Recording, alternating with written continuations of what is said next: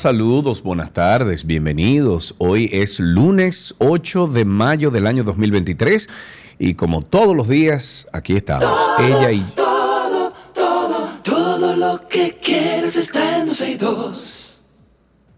¿Y entonces? No sé, la cabina está loca. ¿Qué hago con ella? Vamos a salir y vamos a entrar otra vez. Bienvenido, amigo. ¿Cómo estás? Hoy es lunes. Bueno, entonces decía que hoy es lunes. Aquí estamos ella y yo, como siempre, aquí por más de 14 años al mediodía, más de 20 años en esta emisora con ustedes compartiendo. ¿Cómo estuvo tu fin de semana?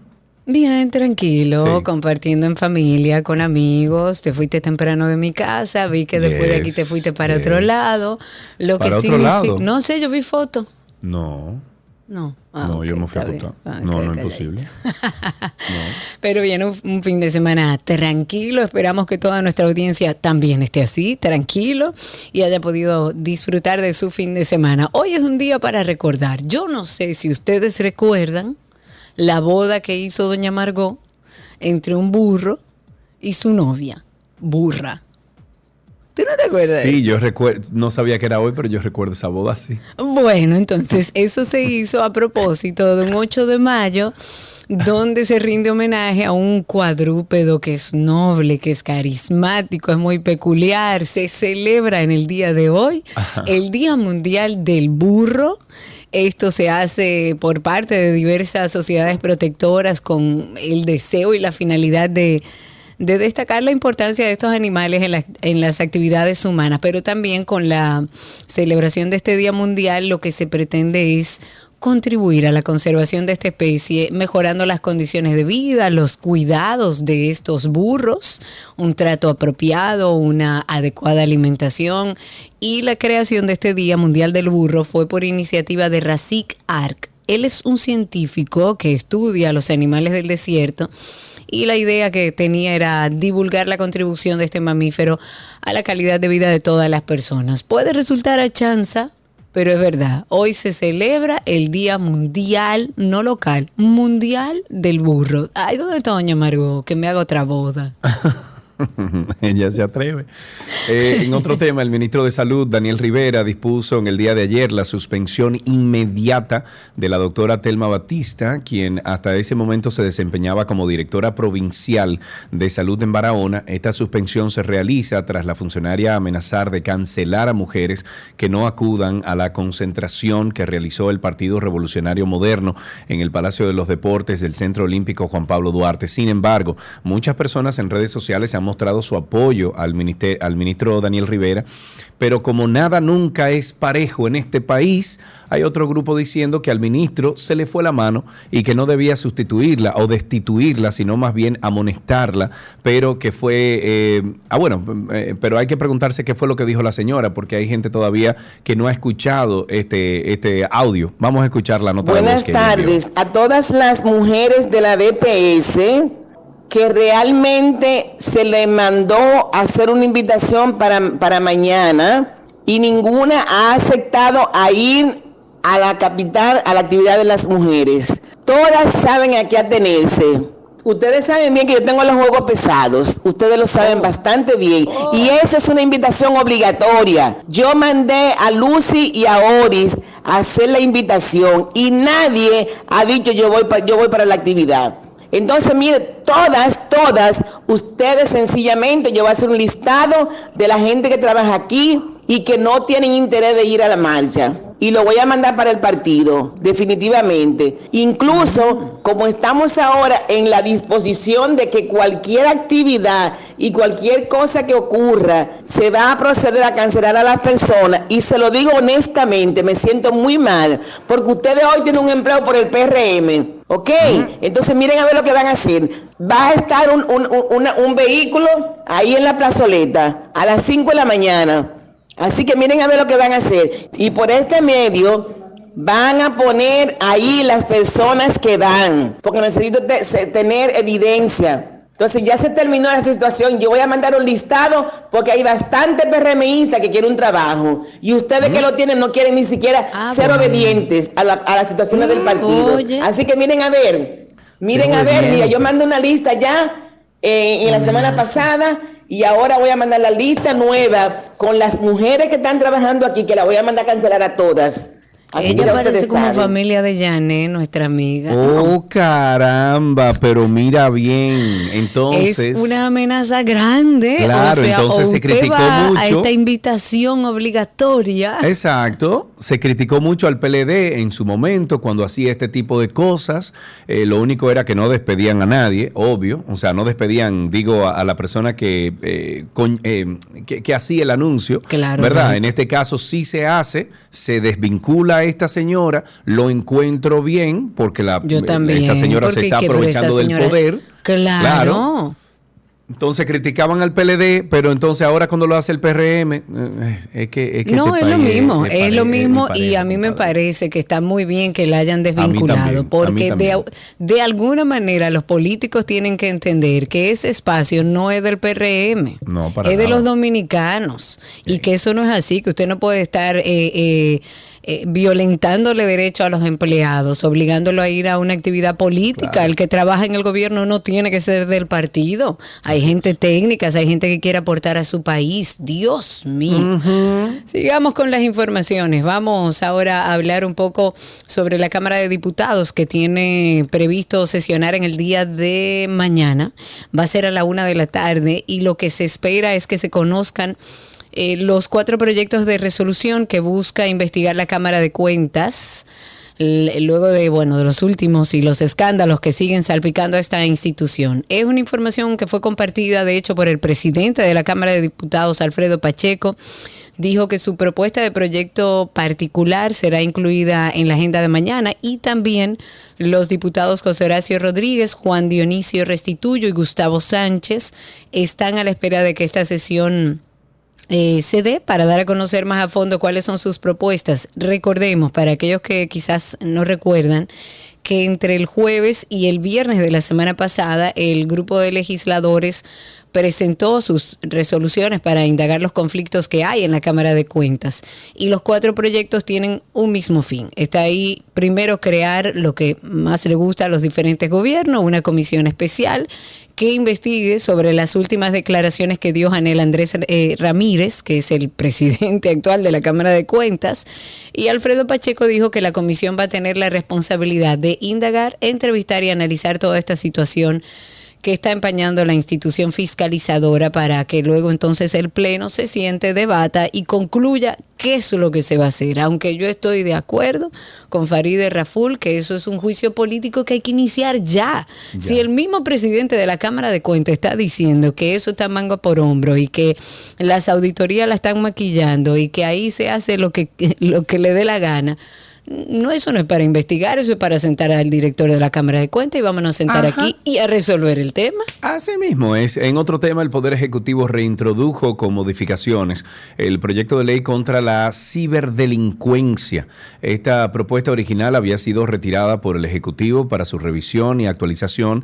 El presidente de, bueno, el presidente Luis Abinader el pasado 14 de junio del 2022 había remitido al Congreso Nacional el proyecto de ley y lo que esta iniciativa busca es sancionar la obtención ilícita de códigos de identificación o acceso, la clonación de dispositivos, o sea, los chiperos, el atentado contra la vida, la amenaza, el uso de sistemas para invasión de la privacidad, el ciberacoso, ciberhostigamiento, ciberterrorismo, engaño pederasta y los delitos de telecomunicaciones, entre otros delitos. De ser convertida en ley, se permitirá el uso de informaciones de fuentes abiertas o accesibles al público y se permitirá también que los investigadores puedan realizar búsquedas, captación y recolección de documentos, mensajes, archivos, imágenes, videos, programas eh, y cualquier otro dato que se encuentre disponible en fuentes abiertas.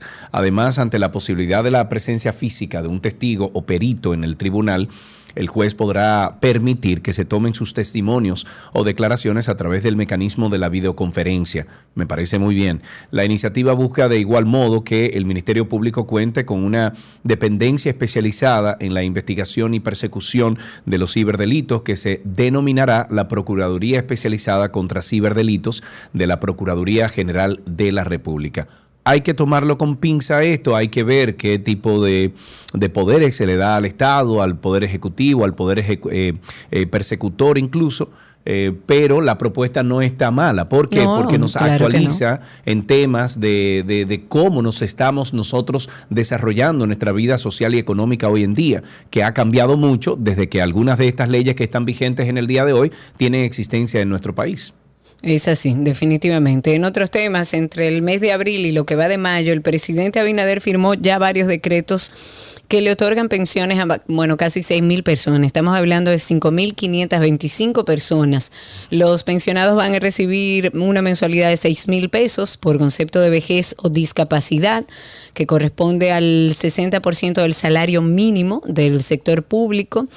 También el más eh, reciente fue el decreto con el que se concedió pensiones solidarias del régimen subsidiado del Sistema Dominicano de Seguridad Social por vejez y discapacidad.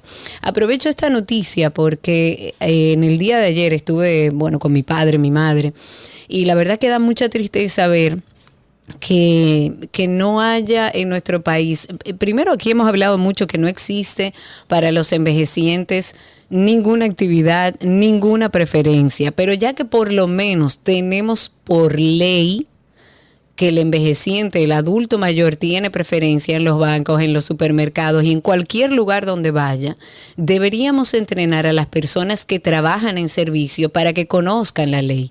Mi padre tiene 82 años, gracias a Dios, un hombre en su pleno juicio entero y físicamente capacitado. Sin embargo, tiene 82 años y fue a la a la Plaza de la Salud y mi hermana, cuando llegan, tienen 17 personas delante. Y ella le dice, mira, yo ando con mi padre de 82 años que no creo que pueda pasarse todo el día, era un estudio complejo y largo, y era pasarse el día entero ahí. Le dijo, yo no creo que yo pueda estar con él aquí todo el día, es un hombre de 82 años.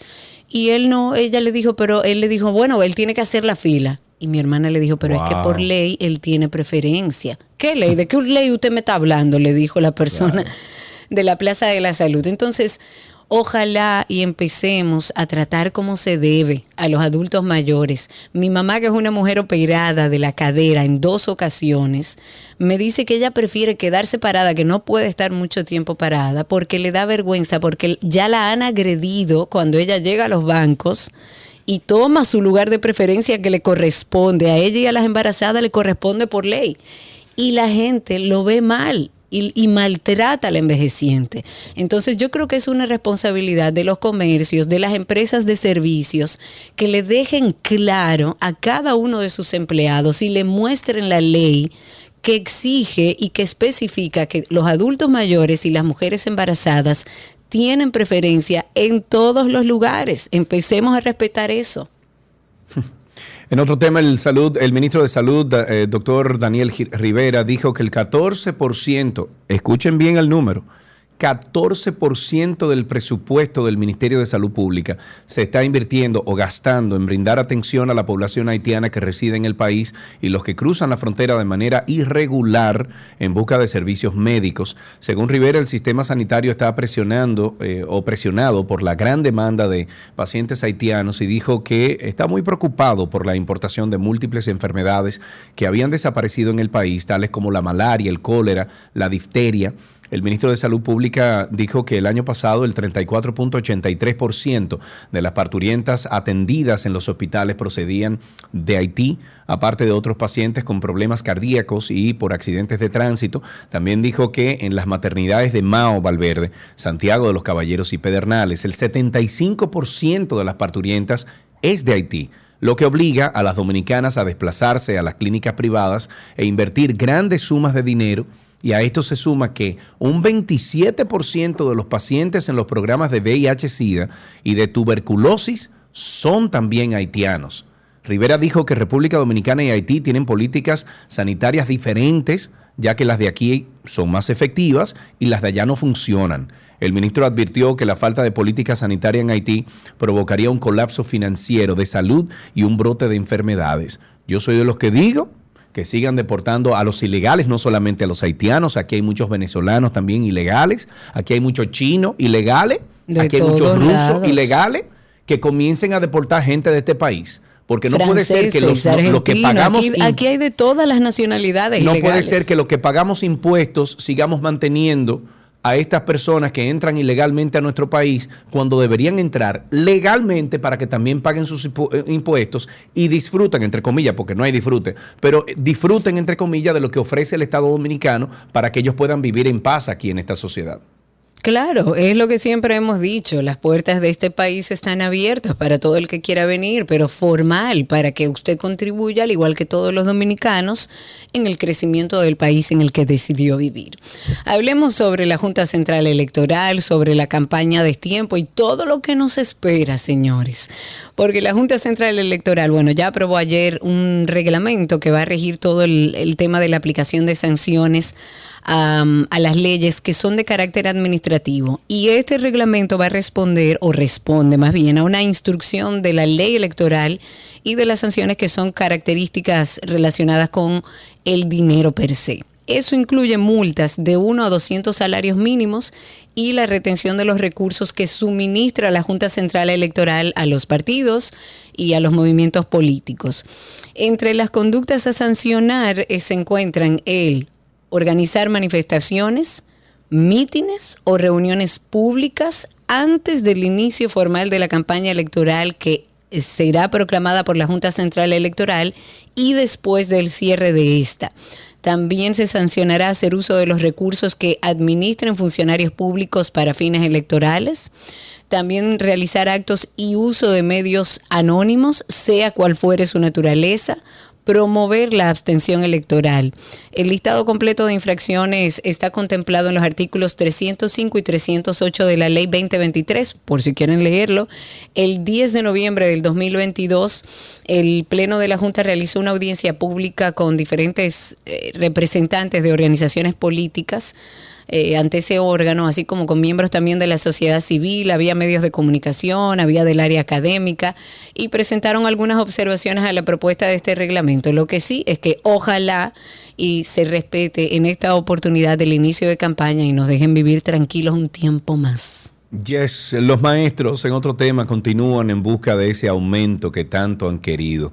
Este año la Asociación Dominicana de Profesores espera que los maestros reciban de parte del Ministerio de Educación el segundo aumento salarial que fue pactado en el 2021. Este tema fue tratado en una reunión del Comité Ejecutivo Nacional del gremio con el ministro de Educación Ángel Hernández y que de acuerdo a la circular informativa número del sindicato, se comprometió a estudiar esta propuesta. El aumento salarial para los docentes está dentro de los compromisos acordados el 30 de junio del año 2021, eh, 21, perdón, que incluyó además mejorar la calidad educativa, continuar con el mantenimiento e infraestructura escolar, la dignificación docente, el concurso de oposición, la seguridad social, el tribunal de la carrera docente y otros compromisos mutuos. El primer aumento al salario de los docentes se aplicó en junio del año 2022, luego de una serie de movilizaciones y paros de labores a nivel nacional realizadas por la ADP. Recordemos que el conflicto se generó porque los maestros aspiran a un incremento de un 25% en los salarios y las autoridades ofrecían un 7%. Finalmente se acordó en un 10% de aumento. Hablemos sobre las remesas. Los hombres se han posicionado como los mayores receptores de remesas en República Dominicana. Esto es una Los tendencia hombres. mar los hombres, increíblemente. Sí. Eh, y es una tendencia que viene marcándose a partir del año 2019. Por ejemplo, en el trimestre enero-marzo de este año, de 2.481 millones de dólares que recibió el país por este concepto de remesas, unos 1.339, o sea, más de la mitad, eh, llegaron a los hombres, o sea, llegan a los hombres, lo que representa más del 50% de lo captado. Pero por otro lado, las mujeres en ese trimestre eh, recibieron el 46% de las remesas. No es quien lo envía, sino quien lo recibe es mayormente un hombre. Y con relación a años anteriores, por ejemplo, en el año 2021 y 2022, los porcentajes de remesas que llegaron a los hombres se mantuvieron en un 53.2%, ya va por un 54% y las mujeres siguen en descenso. En otro tema, solicitan políticas públicas frente al tema de la sobredosis. Eh, eh, el director ejecutivo del Centro de Orientación e Investigación Integral, eh, Santo Rosario, dijo que en los últimos años ha habido un aumento de las muertes por sobredosis en el país. Bueno, estuvimos hablando de esto eh, con la persona que llamó Sí. aquí a 12 y 2 hace unos días. Eh, dice que, que, hace un llamado a la sociedad y a las autoridades para que se implemente una política de drogas basadas en derechos humanos. Rosario dijo que a pesar de este programa es limitada la oferta de servicios y estrategias que aborden la reducción de daños a los usuarios de drogas. Y es que según él, estos servicios, aunque limitados, son ofrecidos por instituciones como el COIN, quien a través de algunos proyectos ofrece servicios de reducción de daños a las personas que usan drogas en Santo Domingo y Santiago, incluyendo la realización de pruebas de VIH, la provisión de preservativos y de kits de consumo seguro y las acciones de educación para la reducción del daño y el riesgo de mano de los educadores de esa institución. El día que comiencen a regularizar los vapes, los, toda esa droga que anda en la calle, ustedes van a ver cómo reducen la cantidad de, de, sobredosis. Y ahora con el fentanilo que se está regando aquí en el país, y en, a todos se lo ponen. Gracias. Sí. De cara al Día de la Madre, presten atención, Proconsumidor anunció que a partir de hoy se va a estar realizando diferentes operativos de inspección y de verificación en establecimientos comerciales, sobre todo el Gran Santo Domingo.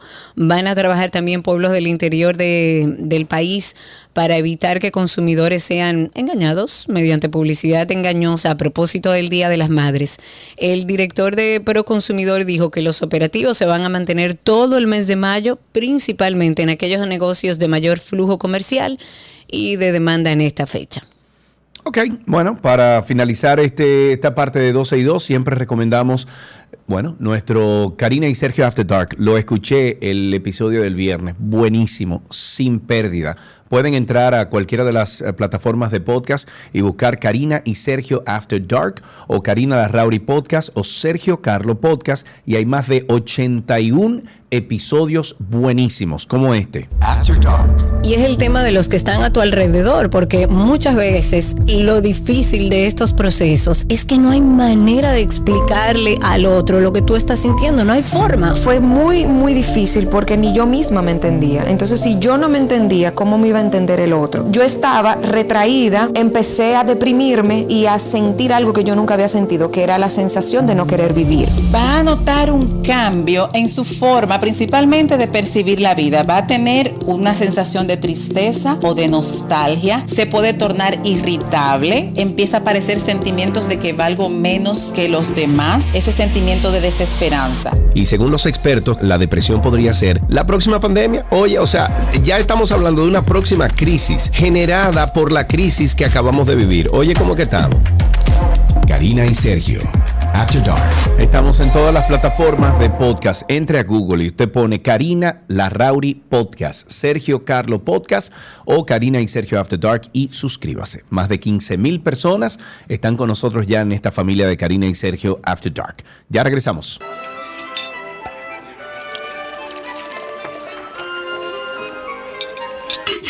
Hola, la me oui, je mange comida de Gabriela Paz, que se pone así, me oui, hola, Gaby. Me oui, yay. Lo, ¿Cómo está todo? Llegué a tiempo, llegué a tiempo. Llegaste a tiempo. Aquí está nuestra querida Gaby y esta semana me va a gustar mucho porque yo amo la avena. Sí, en todas ¿qué, sus presentaciones. ¿Y qué receta es la que más haces o más es Galletitas. Mira, a mí me gusta la avena como avena. Yo creo que eso me conecta con mi niñez, que fue lo que más comí de desayuno. Ah, bueno, y me pues gusta la avena y, como avena. Y el don van ahí, le fascina. Ah, bueno. Ah, pues me pueden invitar a un desayuno con avena, que me la prepare el don. Pero es que la del don es una cosa tipo él. ah, sea, pues un compromiso. Ay, sí. Bien cargadita, me imagino, oh, bien. Usted puede volver a acostarse otra vez. A mema. ok, ¿qué preparamos hoy, Gaby, con avena? Bueno, perdón que te corté la inspiración, pero hoy vamos a hacer eh, unas manzanas al horno con un crocante de avena. Uy. Es muy rica, tú hablando de desayunos y demás, y aquí que, bueno, como saben, yo amo los desayunos y los brunch, puede ser una opción muy rica y diferente para preparar cuando tenga una reunión de familia o invite unas amistades, si quiere hacer un brunch o un desayuno diferente, pues igual si usted acostumbra, eh, también ponte tú a hacer cenas que hay personas que, que le gusta cenar dulce, como avena, como cereal o yogur o lo que sea. Esto puede ser una opción también para una cena ligera. Eh, siempre tenerla bajo la manga porque es diferente y, y sé que, que va a encantar. Necesitamos dos manzanas. Vamos a trabajar preferiblemente una gala o una Fuji, que son manzanas más dulces y su carne es más eh, firme. Por lo tanto, cuando vaya al horno no se va a poner tan arenosa. Pero para el gusto de los colores. Si a usted le gusta la manzana tradicional, la tipo Washington o la que, la que quieran, pues perfecto. Eso es una simple recomendación que estoy haciendo. En este caso vamos a utilizar dos versiones de avena. Media taza de hojuelas de avena y dos cucharadas de harina de avena. Ok. ¿ok? También necesitamos un limón, que va a ser aproximadamente pues una cucharadita de zumo de limón. Como siempre les recomiendo, eh, saquen la, la ralladura de la cáscara porque podemos también utilizarla en esta preparación o usted puede utilizarla en una ensalada, en la avena tradicional que uno come, que le pone esa ralladura de limón Uy, por arriba, que queda muy rica. Aquí nosotros en Boalá tenemos una, uno de nuestros platos es avena eh, caliente y, y le ponemos una ralladura de limón que queda súper. Voy a También tener que ir para Voilà. Así como Pero- un día pero cualquiera. Vengo dime, ahora. exactamente, A dime. una hora. O sea, dime, Cari, ¿cuántas veces no te he dicho? No, no, no. Y yo con ganas de ir. Bueno, programemos. Siempre decimos lo mismo y nunca quedamos en nada. Yo creo que no progra- que es no programar lo que tenemos que hacer, es accionar, arrancar para allá un día. Bueno, pues yo, yo hablé con Clara inclusive, pero bueno, nada. Sí, sí, sí, esto, me no, esto no compete, esto no compete. Bueno, a fuera del aire tenemos cosas que hablar, exacto. También vamos a necesitar un cuarto de taza de mermelada de su gusto. Si tú me pones a mí, yo te diría guayaba, que me fascina la mermelada de guayaba, pero la que a usted le guste. Ah, sí, mira. Sí. Rico. Uy. Sí, y pega bastante. Tres cucharadas de mantequilla fría que vamos a cortar en cubos. También, si quieres, puedes utilizar dos cucharadas de aceite de coco, que trabaja también muy bien. Ah, Cari, los otros días se me olvidó decirte, probé el café con aceite de coco. Y Me sorprendió porque yo pensaba que me iba a saber a coco. Y no. claro, pero no te sabe a coco. No, no, no, no. Eh, lo que sí, me, no te voy a decir que me molestó ni nada, pero obviamente hacer aceite se me quedó como que la grasita del aceite eh, sobre la leche. No sé si eso suele pasar. Sí, eso pasa porque no se mezcla. Pero, Pero que yo no lo veo y yo sé que tú eres un poco más eh, eh, complicada que yo en esos temas del café. Yo me lo bebo en mi vaso térmico. Tú Sí, necesitas una taza específica. Sí, yo te entiendo. Pero muy rico y, y sí te da un boost diferente. Sí, O sea, te- claro. eh, yo sentí diferencia ese día de verdad y, y dije, wow, mira, eh, sobre todo como muy bien lo recomiendas tú, que lo tomemos en la mañana o, cuando vayamos a hacer ejercicio. Exacto. Exactamente. Y me funcionó bastante. Así que gracias por esa recomendación. Tres cucharadas de azúcar morena, un cuarto de cucharadita de canela en polvo y una pizquita de sal. Entonces, vamos a precalentar el horno a 350 grados Fahrenheit. Vamos a cortar la manzana por la mitad, es decir, en el preferiblemente de- de en el centro, como si fuera tipo ecuador, no lo vamos a hacer eh, longitudinal.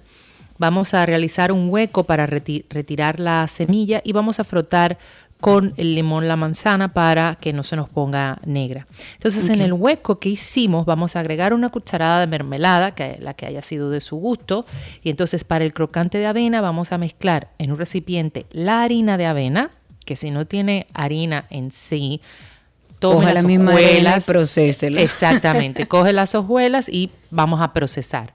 Lo que pasa es que necesitamos otro tipo de, como de, de pega, por decir De así, para esta receta, que nos los, nos los da la, la harina de avena. Claro. Entonces vamos a mezclar en este recipiente la harina de avena, la mantequilla o el aceite de coco que usted haya elegido, el azúcar morena, las hojuelas de avena, la canela y la sal. Y esto va a, va a ser una mezcla seca y lo vamos a distribuir sobre cada mitad de manzana. Vamos a colocarla bien compacta, como si fuera, como cuando tú haces las galletitas de avena, que queda como eso bien, bien sequecito, pero se compacta. Pues entonces le vamos a colocar como una bola de esto por arriba y vamos entonces a ponerlo en una bandeja que vaya a horno. Esto lo ideal sería hacerlo tipo baño de María. En el fondo podemos colocar sobre otra placa un poco de, agua en la bandeja porque lo que va a ayudar es a darle vapor a la manzana. Entonces la manzana se va, como quien dice, a hervir y va a estar tierna y el crocante de la avena pues va a quedar crocante. Esto es un, truquito que, que, les recomiendo, pero si no, puede ponerlo directamente en una, en una bandeja y si póngale un parchment paper o si tiene un cuadro de esto de silicón para que no se le vaya a quemar como que la manzana por debajo. Y esto lo vamos a llevar a horno a la temperatura que ya te habíamos dicho de 350 grados Fahrenheit de 30 a 40 minutos. Aquí lo que tenemos que lograr es que la avena se ponga crujiente y que eh, la manzana se cocine. O sea, que el tiempo va a también depender de tu gusto, porque si tú quieres que la manzana no esté crunchy y ya la avena se tostó, pues lo puedes retirar de afuera. Entonces, retiramos teniendo la característica de que la cubierta esté crocante y la manzana suave. A quienes les gusta se lo puede comer caliente. Aquí le daría la razón a mi amiga Karina. y esto lo puede servir como un postre también, agregándole adicional de todo lo que tiene una bola de helado por arriba. Ay, ay, ay, o puede ponerle un poquito de crema batida Ay, y voilà. Ay, señores, qué rico. Ahí está en nuestra página siempre las recetas de Gaby, 12 y 2.com. Gaby casi siempre sube sus recetas en su perfil de Instagram, así que búsquela como Gabriela con doble L, gabriela.reginato. También está la página de Gaby que tiene muchas recetas buenas y con productos eh, que usted consigue aquí, gabrielareginato.com.do. Gaby, gracias. Un beso enorme y lo sigo escuchando por la radio. Así será. un beso grande, Gaby. Te queremos por aquí. Y hasta aquí nuestra receta del día en 12 y 2.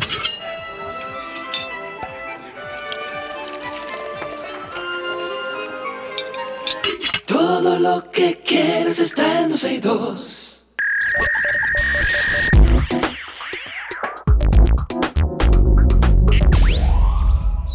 Estamos en lo mejor de la web. Recuerden ustedes que tenemos nuestra página 12y2.com. Es una revista digital que contiene todo lo que hablamos aquí, Sergio Carlos y yo, durante el día. Así que si usted quiere actualizarse, puede pasar por 12y2.com.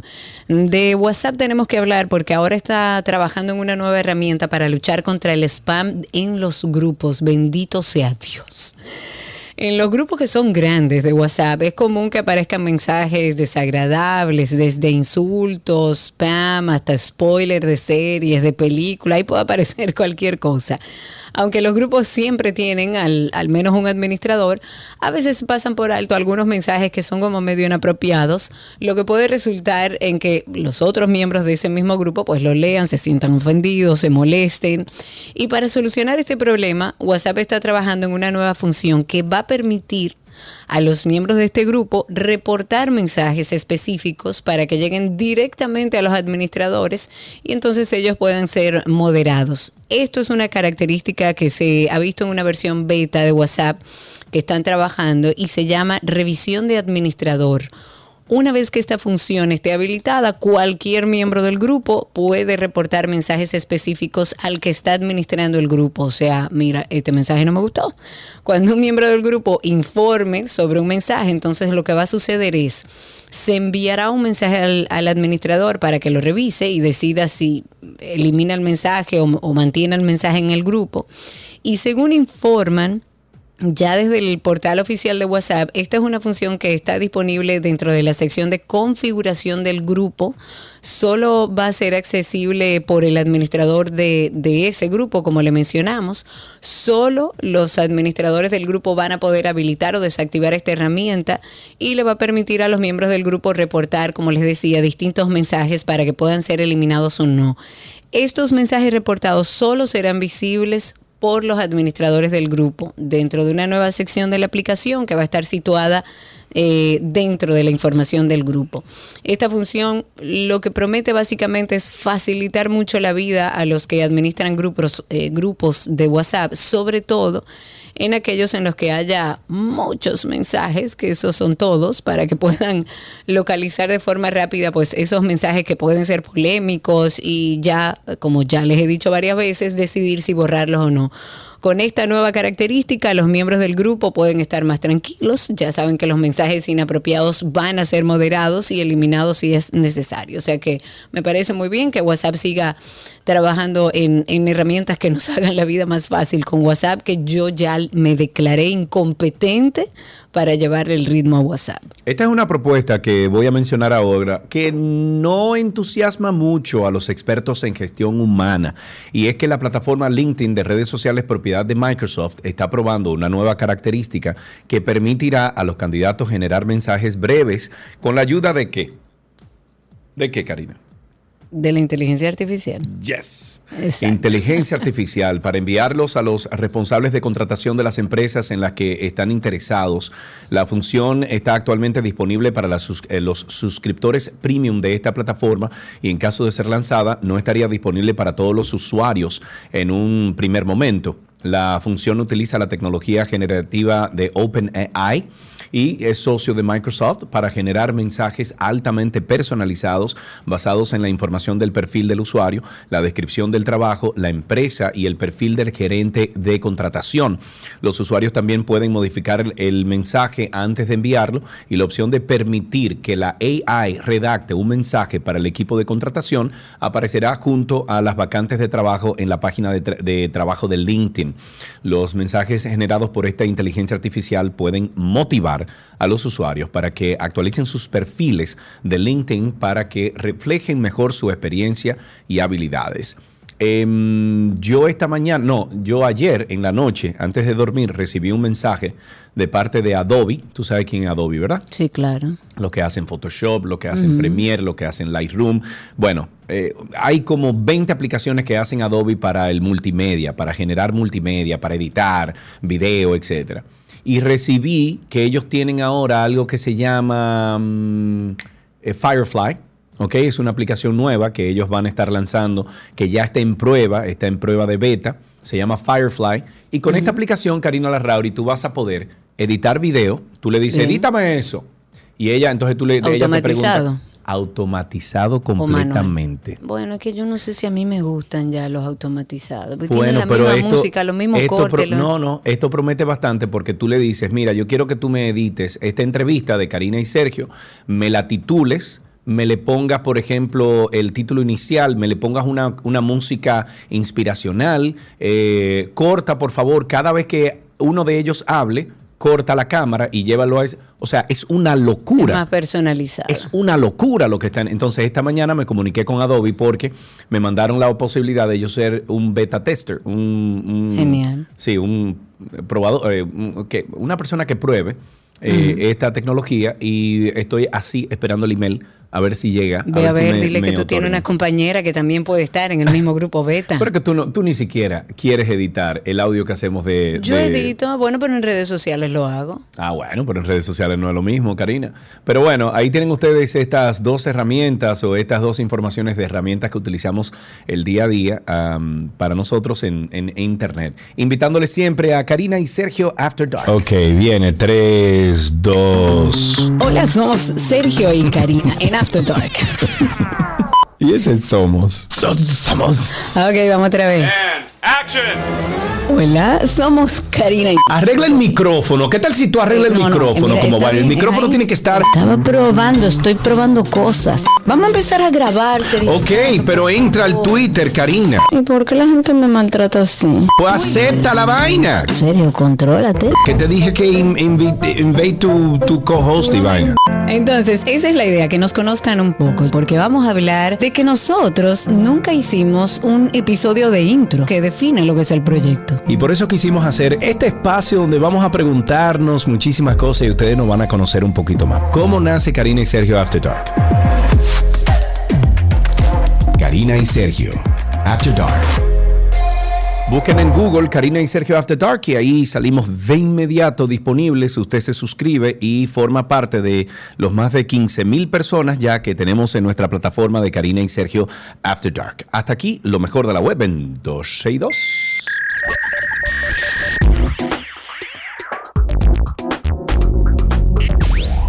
Lo mejor de la web. ¿El lo qué mejor- dijiste? Lo ¿Qué mejor de la web. Lo mejor de la web les llegó.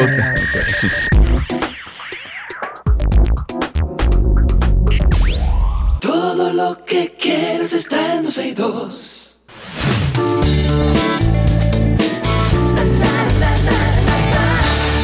Vámonos con las noticias del mundo del entretenimiento. Keanu Reeves es uno de los actores más queridos en la industria cinematográfica. Desde sus primeras apariciones, el aclamado protagonista de la saga Matrix supo ganarse el cariño del público con un montón de actitudes que poco tienen, pocos de esos actores tienen eh, que ver con el cine y más con su personalidad. Lo que no todos saben es que Keanu Reeves tuvo una banda de rock llamada Dogstar, la cual ahora se prepara para lanzar un nuevo disco de estudio, el primero en 23 años. Este álbum será el tercero de Dogstar, siguiendo eh, a Our Little Visionary en el 1996 y Happy Ending en el 2000. La banda se reunió por primera vez en el año y desde entonces estuvo compartiendo contenido en una cuenta de Instagram que creó para anticipar su trabajo. Como si fuera poco, los integrantes anunciaron que a la brevedad van a lanzar el primer single eh, adelantado del LP con su respectivo videoclip. Y dice, estoy citando, es el conjunto de canciones más gratificante y significativo que hemos hecho nunca. Gracias de nuevo por ser tan pacientes con nosotros. En otra información, fue un enfrentamiento de Chris Pratt versus Chris Pratt en la taquilla de este fin de semana cuando Guardianes de la Galaxia Volumen 3 finalmente destronó a Super Mario Bros. Movie en un, bueno, un prometedor periodo previo a la temporada de películas de verano de este año. Guardianes de la Galaxia Volumen 3 de Disney y Marvel Studios se estrenó en primer lugar en, primer lugar en la taquilla nacional con 114 millones de dólares según las estimaciones de medición eh, nacional allá en Estados Unidos, por supuesto. Después de una racha de cuatro semanas en el número uno de Super Mario Bros. Movie, ocupó el segundo lugar sumando 18.6 millones para un acumulado solo norteamericano de 518.1 millones de dólares. La última entrega de Guardianes de la Galaxia coincidió con las primeras proyecciones de taquilla que anticipaban que la película iba a recaudar unos 110 millones de dólares en Estados Unidos y Canadá. A nivel internacional, la película de superhéroes acumuló 168 millones para un acumulado ya global de 282 millones. En otra noticia de entretenimiento también tenemos que el videojuego Hogwarts Legacy del universo de Harry Potter vendió más de 15 millones de unidades y generó más de mil millones de dólares en el mundo desde su lanzamiento el pasado 10 de febrero. Así anunció su editora. Este videojuego fue desarrollado por el estudio Avalanche Software y editado por la firma Portkey Games del gigante Warner Brothers. Hogwarts Legacy propone al jugador meterse en la piel de un alumno alumno o alumna de la escuela Hogwarts de magia y hechicería a principios del siglo XIX, donde se le recomiendan múltiples cursos y misiones. La elevada recaudación que ha logrado el videojuego a tan solo dos meses de su lanzamiento dice que, bueno, eh, tiene sorprendida a los críticos, quienes dijeron que esperaban que fuera un total fracaso luego del boicot de algunos fanáticos contra la autora de la saga J.K. Rowling debido a las posiciones polémicas sobre los derechos de las personas transgénero. Sin embargo, otros creen que la crítica de la escritora no afectó los números porque desde el lanzamiento del juego se dejó claro que Rowling no participó de su creación. Okidoki, vamos a hablar con un gran amigo nuestro a través de la línea telefónica, actor locutor, productor, empresario, Raeldo López, que está con nosotros para abordarnos sobre las actividades que tienen ahí en Chau Café Teatro, que está sumamente activo. Amigo, ¿cómo estás? Todo maravilla y ustedes, mis queridos, gracias. Caramba, y, esa ecuanimidad, Raeldo, ¿dónde está la locura de Raeldo que es un hombre ecuánime. No, mira, lo que pasa es que tú sabes que estoy reservando energía para mi cuarto hijo que Dios mediante Ay, ay, ay, ay, ay, Dios mío. Manito, tío, no, que cada vez que llego, cada vez que llego a la casa el buen Gamal me dice, "Papá, un león" y se me sube en la espalda. Amigo, cuéntanos un poco primero sobre un taller de voces que tienen allá en Chao Café Teatro. Cuéntame de las actividades que hay, que veo que están muy activos ahí en Chao.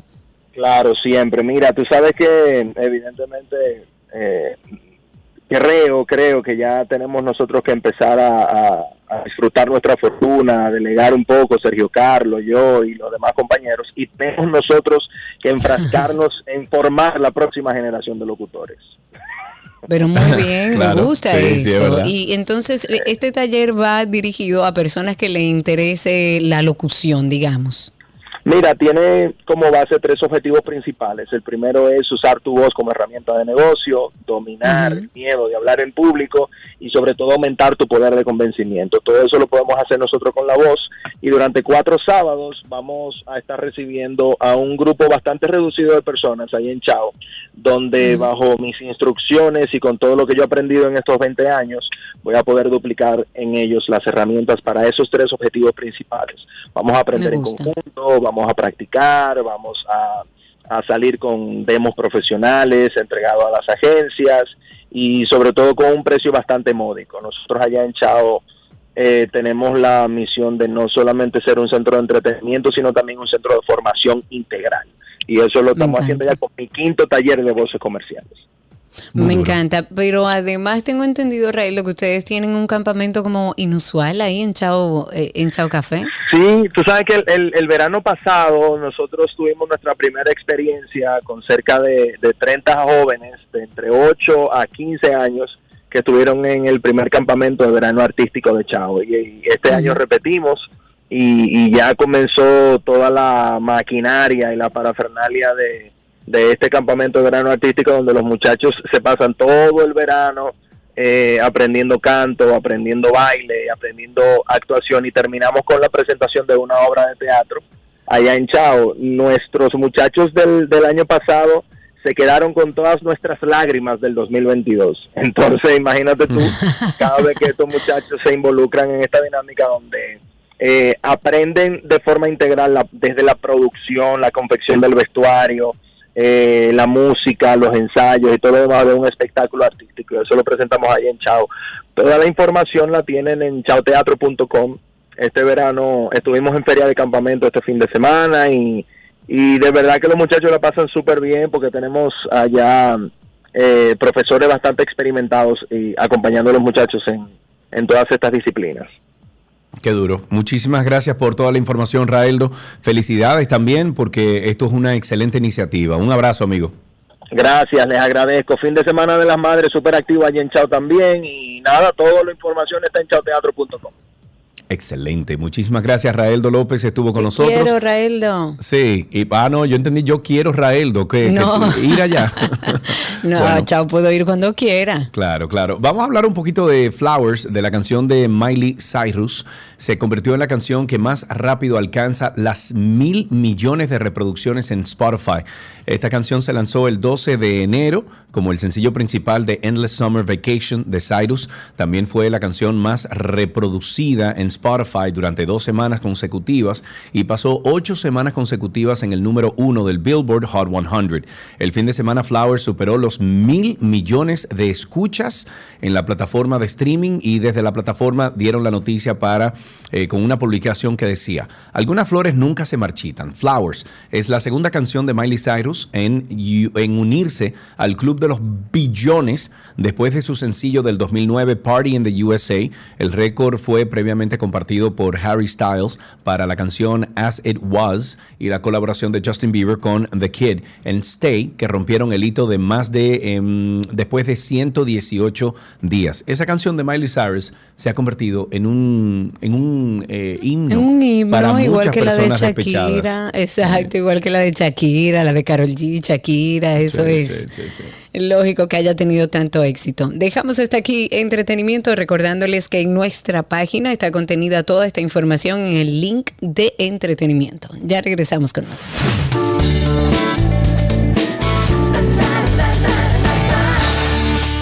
Todo lo que quieres está en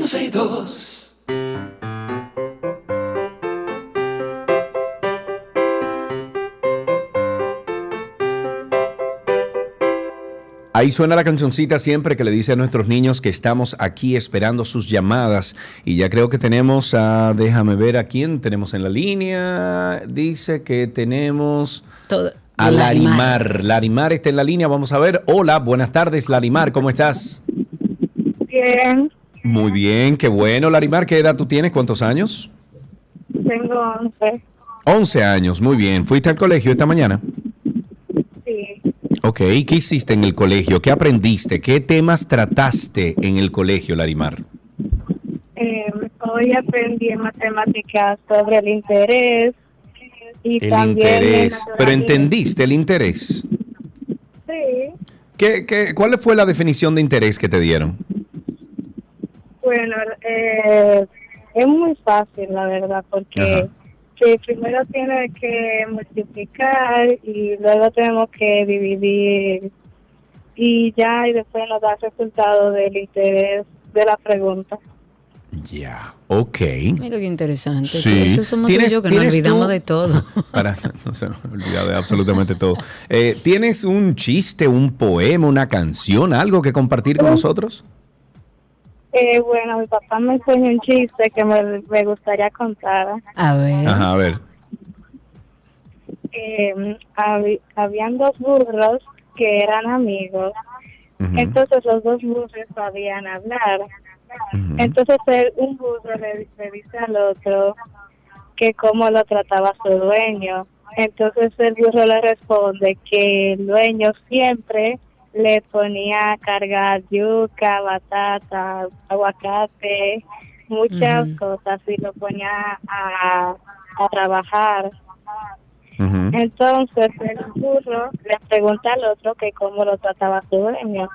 Entonces el burro le dice que su dueño, desde que él le dijo que sabía hablar, su dueño lo pone en un circo y con eso el dueño gana mucho dinero porque la gente lo sorprendía. Entonces, después de un entonces el burro le dice que le tal vez le diga a su dueño que él sabe hablar, a ver si hace lo mismo con él. Eh, los burros un tiempo se separan y después regresan. Entonces el burro le pregunta que cómo le fue diciéndole a su dueño que sabe hablar. Entonces el dueño le dice, el burro le dice que que ahora el, el dueño lo pone a vocear, vendo yuca, aguacate, batata. Muchísimas gracias. Yo creo que nos hicieron algo similar. muy creativo. Eh, creo que nos hicieron algo similar, un cuento similar el, el- la semana pasada. Parece que está en boga el cuento. No sé si era el mismo animal, pero está bien. Muchísimas gracias Además por tu cayó llamada. genial porque hoy es el Día Claro, Mundial del claro, Burro, así que claro. muchas gracias Larimar y hasta aquí, ¿qué aprendiste hoy?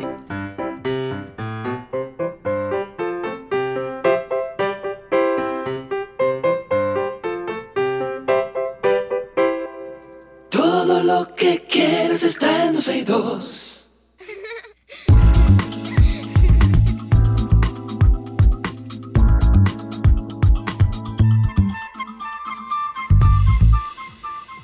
Estamos en nuestro segmento de familia, estamos además en el mes de mayo, faltan tan solo un par de semanas para que cierre ya el año escolar. Las diferentes circunstancias por las cuales las familias deciden cambiar de colegio, de escuela a sus hijos e hijas son motivos para reflexionar, para tomar acción. Incluso muchos madres y padres se preocupan de cómo va a ser este nuevo colegio o escuela para sus hijos. Pero, ¿qué pasa con los niños, los verdaderos protagonistas de esta situación? Hemos querido sentarnos a hablar con nuestra queridísima Emma Fernández, cariñosamente la magíster. Ella es psicopedagoga, evaluadora psicoeducativa y con ella vamos a conversar sobre justamente cambio de escuela y adaptación escolar. Bienvenida, magíster. Hola familia, qué rico reconectar con una comunidad tan extraordinaria que me ha visto crecer, que ha Sí, sido, señor. señores, parte de una escuela. La verdad que lo vemos de esa manera, lo, lo decimos fácil, sin embargo, como Pero fue son que digo, Gardel, 20 años. no es nada. Claro. Entonces, Claro. pues, es, es riquísimo. Tú sabes Pero que 20 años sí. ve- este año ha sido largo y nada más Sí, vamos por la no, y no llegamos a la mitad. Mira, Muy largo. la verdad es que yo te escucho hablar de los muchachos y yo insisto siempre, siempre que debemos dar un paso atrás para que los padres podamos asegurarnos que este proceso de que los muchachos se adapten a una nueva realidad, que puede ser por, de- por asuntos de orden económico, que puede ser la realidad que nos movemos de ciudad o incluso de país, y la realidad de que el chico presenta una, alguna situación que no puede estar en un aula con 40 alumnos, que necesita un espacio de 25 o de 15. Todas las posibilidades existen. Sin embargo, Claro. Si los padres se toman en consideración cómo aprende mi hijo, y tú dirás, ¿Cuál es el valor de que cómo que cómo aprende mi hijo? Claro, no es lo mismo si tu hijo es el chico que responde al sistema metodológico memorístico. Siéntese ahí, copie, memoríceselo, eh, de- eh, vomítelo en el examen, feliz. Pues usted puede, ya sabe que usted puede ir a un colegio de altamente tradicional, que todo sea por memoria, exacto. y su hijo va a caer parado. Ahora, si su hijo aprende a través del movimiento o aprende a través de el hacer las cosas, definitivamente la va a pasar mal, porque un chico que necesita una educación desarrollista, que vaya eh, aprendiendo haciendo, si tú lo pones en un lugar memorístico, el jovencito o jovencita la va a pasar mal. Y by the way, esto no importa la edad de los chicos, la forma de los aprendizajes va con la persona que aunque yo me, ah, yo no voy a usar la palabra me adapte, porque no es me adapto, yo me ajusto, que no es lo mismo adaptarse que ajustarse. Claro, lógico. Si yo me tengo que ajustar aquí, me tengo que ajustar porque esto es lo que hay. No es lo mismo que adaptar. Entonces, sí necesitamos ir viendo si mi hijo responde más a la metodología constructivista, donde él es parte del que construye el aprendizaje, trayendo sus experiencias. Repito, si tenemos esa oportunidad de reconocer cómo mi hijo aprende, va a ser más fácil que yo pueda dentro de mis posibilidades económicas, dentro de que si está lejos o cerca el espacio donde yo entiendo que responden a estas necesidades, va a ser más fácil que el chico se integre a la parte escolar. ¿Por qué? Claro. Porque tú tienes que está también la parte social, que es muy importante, papá, mamá que nos escuchan. O sea, cómo manejan la parte social. Y tú dices, ¿cómo así? Se llama la convivencia escolar.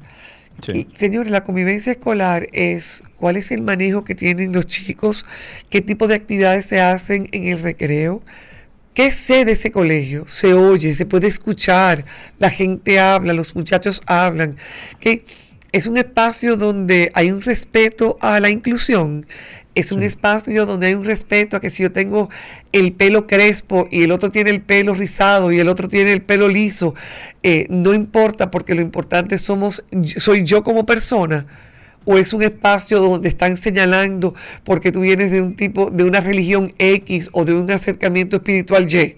O sea, ese tipo de elementos permite que tu hijo no se convierta en una víctima de bullying, con tanto que hemos Claro. hablado del acoso escolar. O sea que yo necesito conocer cuál es el tipo de convivencia.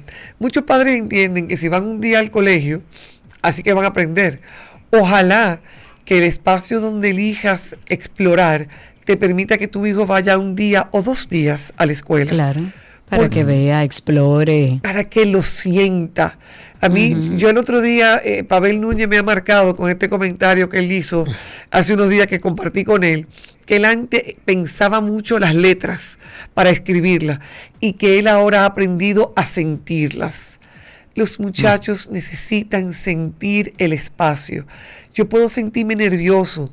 Va- eh, hay un grupo de personas que se me acerca para que yo me sienta eh, eh, bienvenido, que yo me sienta que puedo pertenecer a esta comunidad. O sea, esa, esa convivencia es importante y los chicos tienen una extraordinaria capacidad de darse cuenta, de sentir el ambiente. si se sienten a gusto. Pero pasa algo, Magister, como para irme ya eh, en torno a la decisión tomada. Es importante todo lo que has mencionado. De hecho, yo tengo experiencias de compañeros de mis hijos que iniciaron con mis hijos y luego tuvieron que moverse a un colegio más tradicional porque era la forma en la que se dieron cuenta sus padres que era eh, como aprendía su hijo. O sea, hay muchísimas razones por las que quizás debamos cambiar a nuestros hijos del colegio. ¿Qué pasa cuando ya es una decisión tomada, previamente evaluada, que no necesariamente tiene que ver con que el niño no está bien en el centro educativo que tiene, sino que por razones de mudanza, como tú mismo decías? ¿Qué debemos tomar en cuenta nosotros, los padres, las madres, al momento de tomar una decisión como esta, de cambiar a nuestros hijos de colegio? Lo primero es a nuestros hijos. La decisión, la razón por la que fuere, debemos sentarnos. Si es una decisión de orden económica, si es una decisión de mudanza, hay que sentarte con los hijos, no importa la edad que ellos tengan.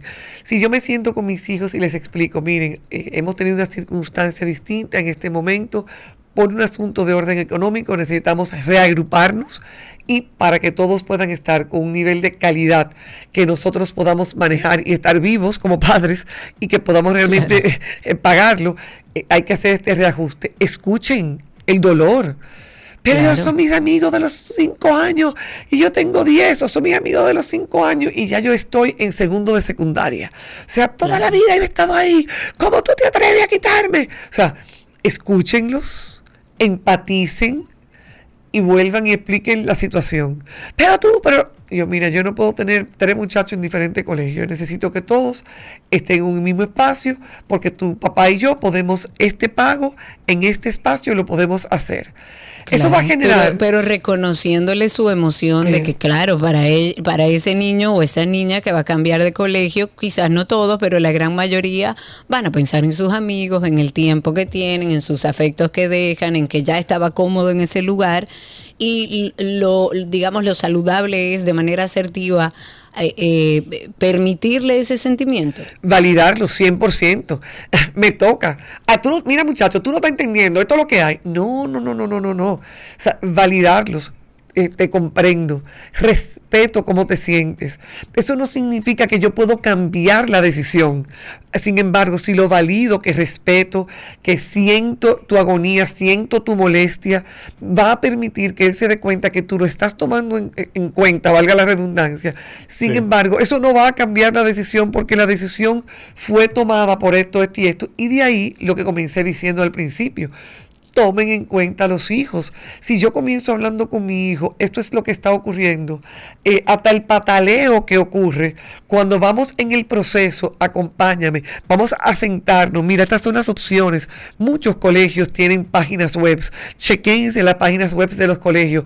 Lo que no tienen páginas web tienen páginas en Facebook. Lo que no tienen páginas en Facebook, eh, conéctense con la comunidad, eh, con un grupo de personas que ustedes puedan conocer de ese espacio que tengan a sus hijos y que puedan dar lo bueno y lo malo. Eh, ah, mira, a mí me gusta mi colegio por tal cosa, ay, a mí no me gusta mi colegio por tal cosa, a mí no me gusta, o sea, que puedan ellos tener un sentir de que ellos también son parte de esta decisión y que son parte de la familia. O sea, y de que el compromiso de que todos vamos a reagruparnos, y por favor, papá y mamá que me escuchan, no se pongan de habladores a decirle, mira, cuando la cosa te viene de nuevo, podemos pensar en volver. Usted no, no, sabe. adelante. Usted no sabe. Usted se pone una cosa buena, tan tan buena que usted sabe que usted va a tener para los tres muchachos que tiene durante los siete años que le faltan. Entonces usted diga, mira, vamos a volver a hablar. Pero claro, o no mienta, sabiendo usted que no va a volver para allá. Después vemos si volvemos. No, dígale la realidad. en este momento yo no veo eso como una realidad y dígaselo, porque los muchachos respetan que no los tomen de tontos. Los muchachos respetan que tú no digas, mira el ridículo, yo le voy a decir lo que sea, y él como es un ridículo me va a creer. No, porque hemos hablado por muchos años en este espacio de la importancia de la credibilidad de los padres para con los hijos. Entonces, próximo paso, asegurarse de que el chico pueda conocer a jóvenes de la comunidad. O sea, qué tipo de actividades. Muchas veces los colegios tienen el Family Day, los colegios tienen un, día de, juntadera. O sea, qué tipo de cosas. ¿Conoces tú personas allí? Eh, vamos a armar un cine o vamos a armar una película en casa o vamos a juntarnos en tal sitio donde puedan ir socializando con las personas con las que se van a encontrar. Si ustedes tienen, Aquí hay una pregunta bastante interesante que tiene que ver mucho con el tema. Si hay una familia que tiene múltiples niños, tres, cuatro, dos, lo que sea, eh, y hay que cambiar a uno solamente del, del, colegio por X razón, cualquiera que sea, ¿cómo se maneja eso? Porque al que lo están cambiando a lo mejor se siente feliz o triste y viceversa también para el otro. A lo mejor dice, me están llevando mi hermanito de aquí por X o por Y, y entonces hay una situación ahí que se va a armar una dinámica dentro de la casa que, que se podría complicar. Mira, yo soy de la creencia que si la posibilidad es de que un hermano, porque tenga una necesidad, necesita estar en un espacio distinto a los otros dos hermanos, que no debe maltratarse a nadie, ni al primero que se quede porque me acomoda que todo el mundo esté junto, cuando tiene una necesidad particular, ni a los otros dos vete para ese otro espacio que responde a las necesidades de su hermano, más no necesariamente a las mías o no me permite seguir evolucionando como lo estoy haciendo en el espacio que estoy. Si la familia tiene la posibilidad de poder llevar a un hijo y al otro, señores, en un momento dado yo tenía tres hijos, cuatro hijos y tres colegios. Y yo me quería volver loca. Qué locura. O sea, yo tenía uno en, en X sitio, otro en la primaria, otro Sí. en preescolar y la otra en, en haciendo eh, estimulación temprana. Es una locura. Yo no tenía chofer, eh, mi esposo y yo éramos los dos que nos manejábamos y realmente fue un año muy estresante que llevó a que yo tomara la decisión que el que estaba en preescolar terminara el preescolar en la primaria, que también tenía un espacio tipo preescolar. Uy, porque, porque Porque era muy complicado. porque era muy complicado. Ahora, Claro. nos tocó sentarnos con ese chico y decirle, mira lo que hay, tenemos esto y esto. Y por supuesto que el más pequeño saltó porque iba a estar con su hermano. O sea, eso, eso Claro. fue bueno.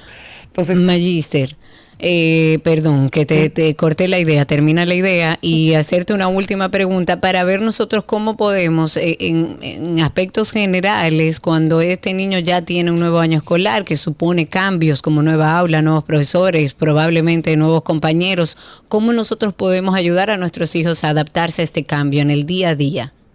Ok, mira, lo que sí es importante eh, de, con relación a lo que yo estaba diciendo es una vez más, de nuevo, una vez más, no es otra cosa, de hacerlos partícipes, de que ellos se sientan que ellos son parte de la toma de decisiones, que se les está escuchando, que se les valora del por qué. Entonces, una vez pasa eso, yo te puedo responder a tu pregunta con claridad.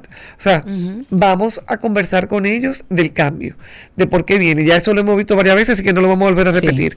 ¿ok? Llévalo. Si el colegio no tiene la opción, muchos colegios actualmente están haciendo el proceso de evaluación, que en vez de tomar un examen como antes se hacía, tú vas al, al departamento de psicología y te daban un examen de admisión y te vas. No, muchos colegios, que es maravilloso que eso esté ocurriendo, están invitando a los chicos a pasarse Sí. uno o dos días para que vean las instalaciones, para que conozcan al maestro de este año, a su posible maestro del año que viene, a que conozcan a los compañeros de este año y los posibles compañeros del año que viene, qué tipo de actividades tienen, qué tipo de, de- de materiales se utiliza. Y eso va a permitir que ese chico se sienta, "Ah, ok, no es tan malo, porque los niños, como muchos adultos, le tienen miedo a lo desconocido. Sí, Si no puedes llevar al chico a la escuela, preséntale imágenes. Ojo, vamos a enfocarnos en lo bueno que tiene la escuela. O sea, vamos, vamos a decir por qué sí. No es echarle tierra al colegio anterior, porque la decisión de movernos de colegio, no porque el colegio anterior es malo, sino porque ya no, no funciona para tus necesidades o porque yo no tengo cómo pagarla. Por dar dos elementos sencillos. Entonces, vamos a enfocar los sí de este otro espacio si es posible, porque esto sí para mí es, eh, insisto con mucha frecuencia con los padres, ojalá pudieran conocer a el maestro que le va a tocar. Porque cuando Claro. conozco- conocen al maestro que le va a tocar, de repente ya no es un extraño eh, de otro planeta, David Vincent los ha visto, no. O sea, y por último, y no menos importante, cuando inicien las clases, en esas primeras tres semanas, vayan preguntándole, eh, ¿qué amiguito conociste hoy? ¿A quién conociste hoy? Denle estrategias a sus hijos de, ve, preséntate, hola, eh, yo soy Sergio, soy nuevo en, la- en el colegio. ¿Y tú cómo te llamas? Eh, ve un, ves un grupo que están jugando. No vaya a decir yo quiero jugar. Mira, tú ves el grupo, tú lo ves un día y otro día tú le dices, hola, yo soy nuevo aquí. eh, y otro día tú dices, mira, yo soy nuevo aquí, me gustaría juntarme a jugar con ustedes. Denle estrategias de que sepa a qué maestra buscar si en un momento necesita el apoyo para poder puentear entre su sensación de sentirse un extraño a querer poder participar.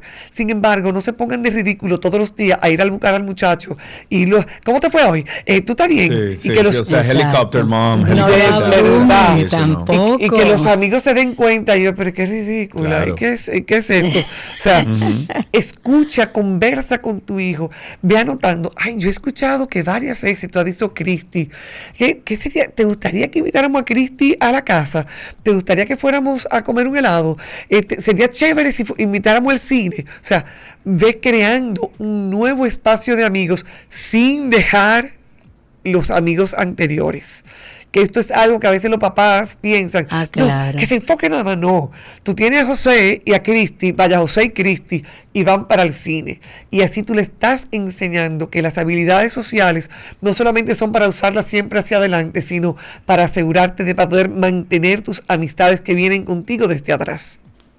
Así es.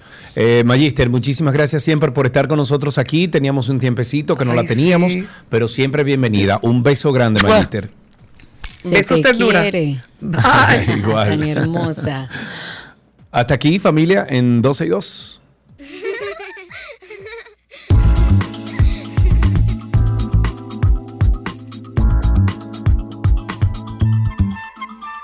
Todo lo que quieres está en 12 y 2.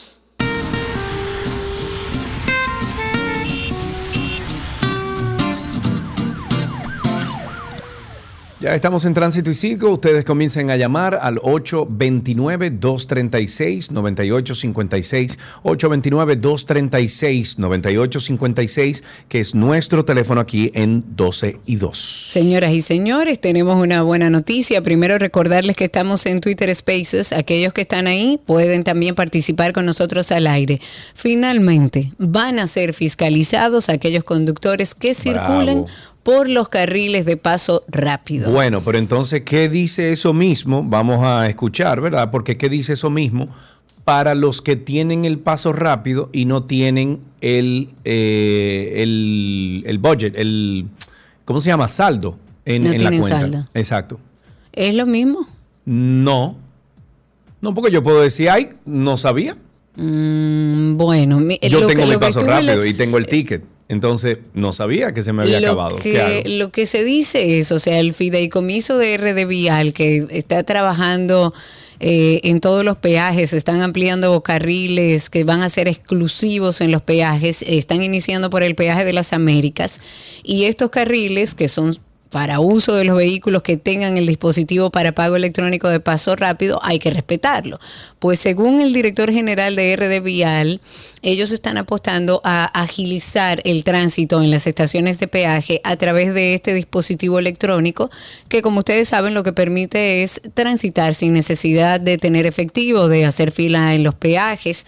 Pero además esta oficina eh, firmó un acuerdo de cooperación para poder mejorar la viabilidad, la seguridad en las estaciones de peaje, así como las proximidades de, de estos. Y además, y como le comentaba, fiscalizar a aquellos conductores que obstaculicen el carril exclusivo de paso rápido.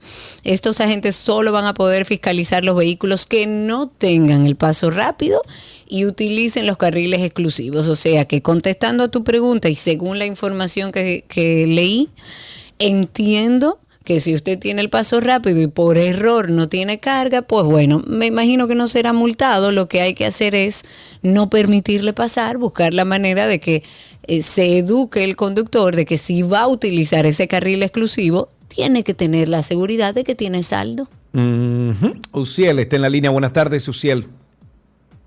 Buenas tardes, chicos, ¿cómo están? Muy bien, gracias a Dios. Gracias por tu llamada. Cuéntanos. Sí, Karina me dejó de tarea hace como una semana y pico que buscara toda la información sobre un dato que le di del agua. Eh, del agua específicamente el agua el agua que embotellada. Miren, yo me leí o busqué en la ley, en el decreto 528-01, que habla sobre eh, reglamento general para el control de riesgos en alimentos y bebidas en la República Dominicana. Me leí el reglamento de agua para consumo humano 4- 4205, la Nordom 64 y también el Codex eh, Alimentarium para eh, bebidas embotelladas y envasadas. No hay ninguno de esos reglamentos que hable sobre un, sobre un rango de TDS en el agua. La Nordom lo que establece que el agua embotellada puede, puede tener desde 0 hasta 500, pero eso es un margen muy amplio que no da pie a uno poder establecer eh, un criterio, por así decirlo. Eh, al final, volvemos a estar en el mismo punto. Yo les había dicho que el agua debe estar entre 7 a 30 TDS, pero ese dato no lo puedo corroborar. No sé dónde lo leí, no sé quién me lo dijo, y en eso estamos. Bien, Muchísimas, muchísimas gracias. gracias. Yo quiero tener muchos oyentes así que hagan su tarea y que nos ayuden a nosotros aquí. La verdad es que ese tema de- del agua que hemos comentado aquí, agua mineral, bueno, mira, yo estoy eh, utilizando esta, voy a conseguir un intercambio, que fue la que recomendó Sergio. Eh, lo que lo que lastima es no poder conseguir a lo mejor envases más grandes para uno no tener que comprar tanto plástico o tener a disposición más aguas eh, minerales a nivel natural, pero de que es importante prestar atención al agua que estamos consumiendo y que tengan minerales es importante. Ok, tenemos aquí a otra persona, Gregorio. Gregorio, buenas tardes. Adelante. Bu- buenas tardes, Sergio y Karina. ¿Cómo están ustedes? Muy bien, gracias a Dios. Cuéntanos. Qué bueno, qué bueno. Miren, llamo hoy con algo eh, lloviendo un poquito sobre mojado, un poquito más de lo mismo de las cosas de nuestro país. De que a veces en el día a día uno va analizando y uno dice, wow, nosotros no avanzamos por lo que digo siempre, la inexistencia de un régimen de consecuencias. Y nos vamos a cosas triviales. Por ejemplo, aquí te prohíben la juca porque la usan para consumir marihuana. Y digo yo, entonces prohibamos la cuchara porque la cuchara la utilizan para mezclar la heroína antes de inyectársela. Claro. Pero también tú te topas, ah, no, aquí prohibieron, se fue con una trivialidad. Ayer necesitaba algo para destapar una tubería y resulta que ya en el mercado no hay ningún producto eficiente para destapar tuberías porque había un producto muy eficiente que se llamaba plomerito, Ajá. pero lo eliminaron del mercado porque hay personas que lo utilizaban para cometer delitos. Pero digo yo, venden Ah, cuchillos y venden machetes. Claro, claro. Entonces, no sería lo conveniente que se haga un registro en las ferreterías y supermercados de que Exacto. cuando alguien compre Que ese sea una producto, sustancia controlada hasta datos cierto punto. Claro. Exacto, no simplemente eliminarla, porque entendemos que es más fácil tú eliminar el problema que controlar y sancionar a los que cometen las acciones indebidas.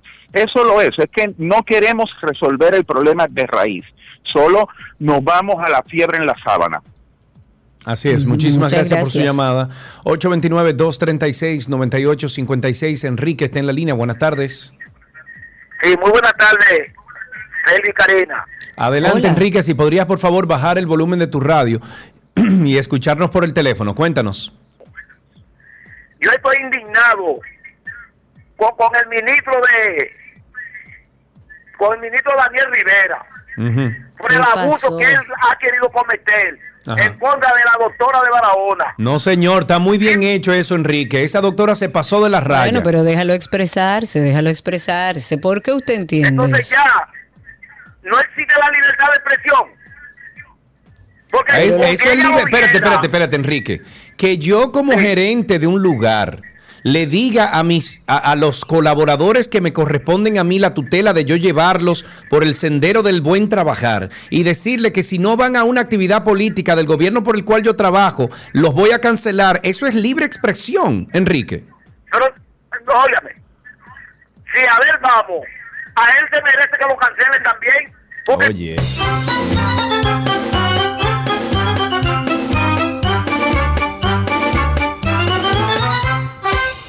A ver, para tratar un poco de hablar con Enrique, que debe estar en sintonía con nosotros. Enrique, no, hombre, Enrique, mira, te pasaste, por Dios, Enrique. Bueno, ¿Cómo tú pero vas a un decir poco libre para expresión? ¿Cómo va a decir Enrique que eso es libre expresión? Eso, eso no es libre expresión, Karina. Bueno, pero eso para es todo lo contrario a libre expresión. Eso es, eso es una dictadura dentro de un ministerio, de una abuso de institución. poder. Eso es abuso de poder, eso es, eso es horrible.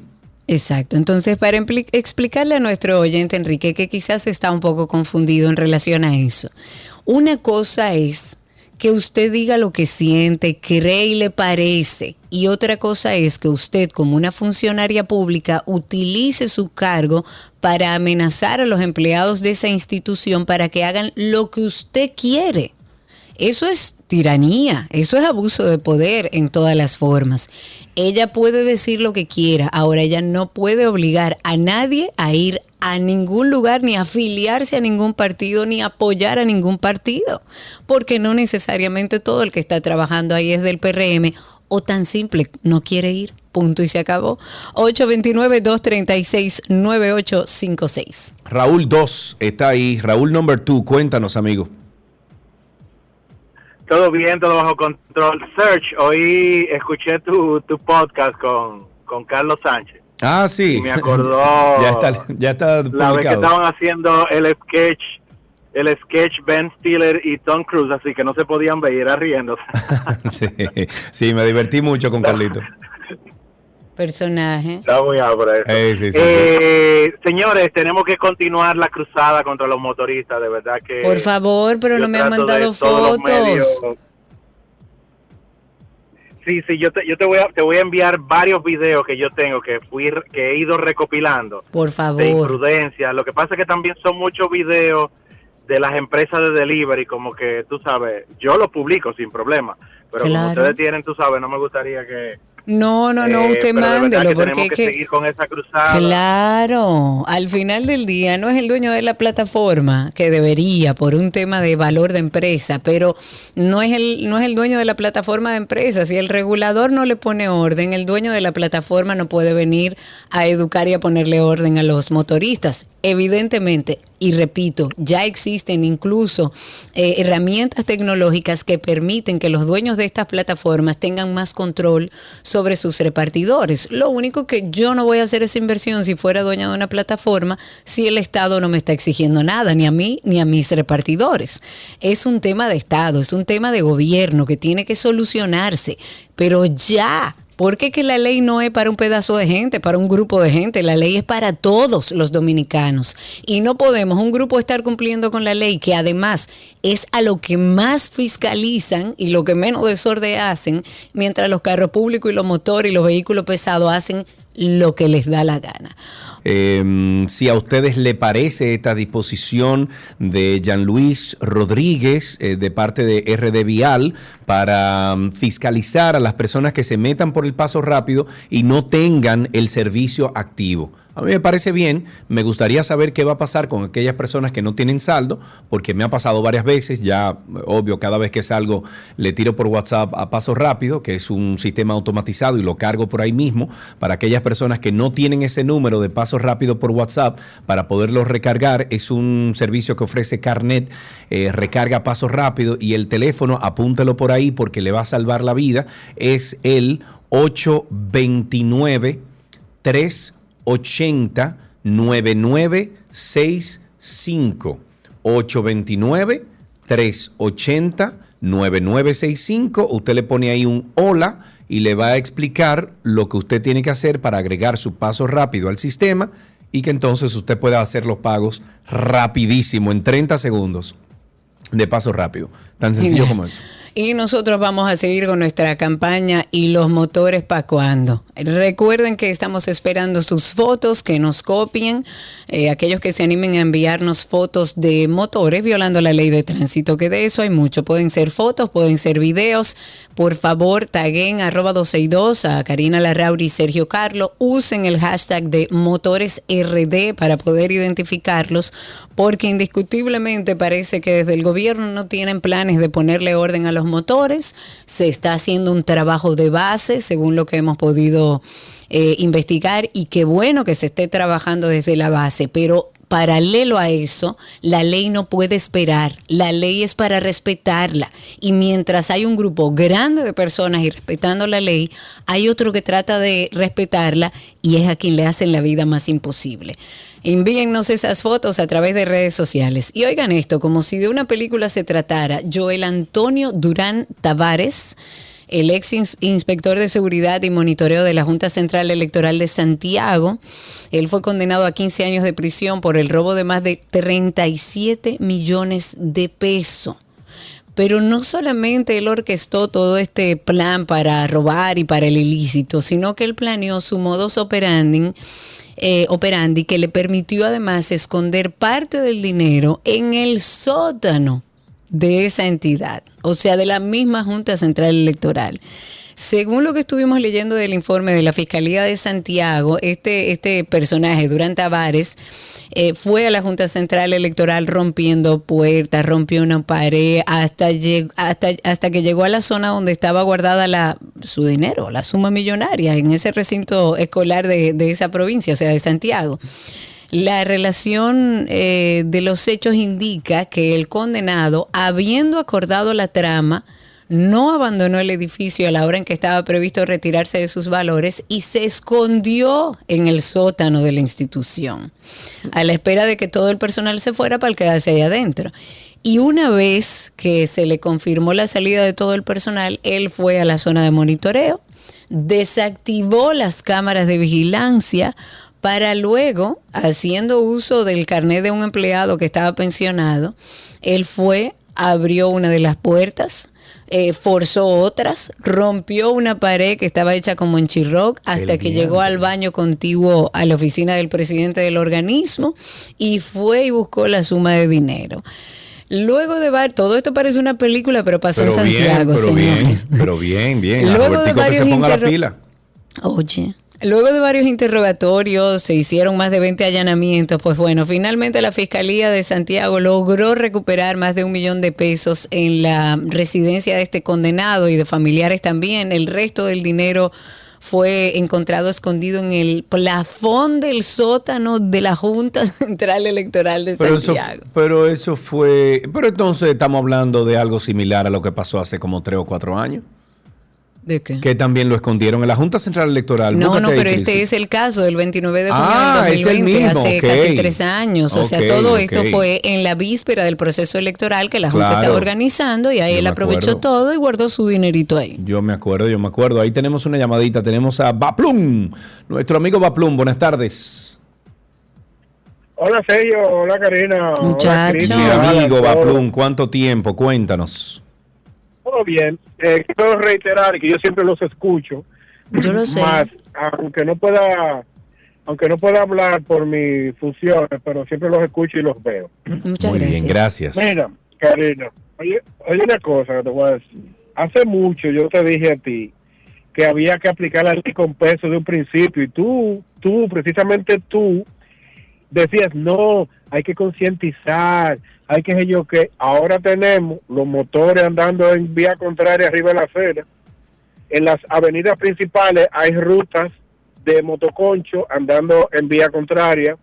Algo, ah, quiero, quiero felicitar, vamos a aprovechar un momento para felicitar a, a la DGC, será, no sé, me imagino, que sin darnos cuenta se instauró o institucionalizó el parqueo en paralelo en todas las avenidas, los taxistas y cualquier persona que quiera parquearse a comprar algo, pues se parquea hasta dos y tres carriles en paralelo para y, bloquea la avenida sin ningún problema.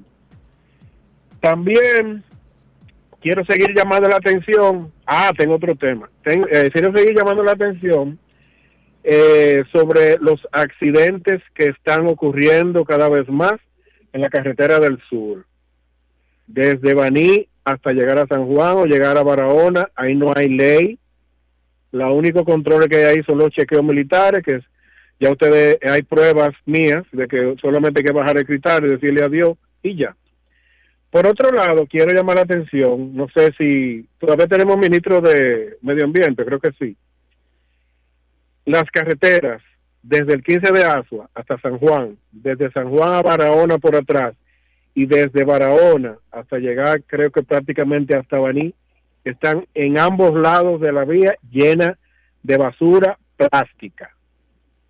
Parece que los camiones salen y tiran la basura arriba, así, para el aire.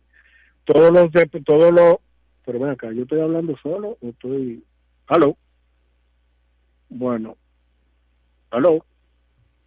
Bueno, eh, nada, hay mucha basura. Adiós, nos vemos.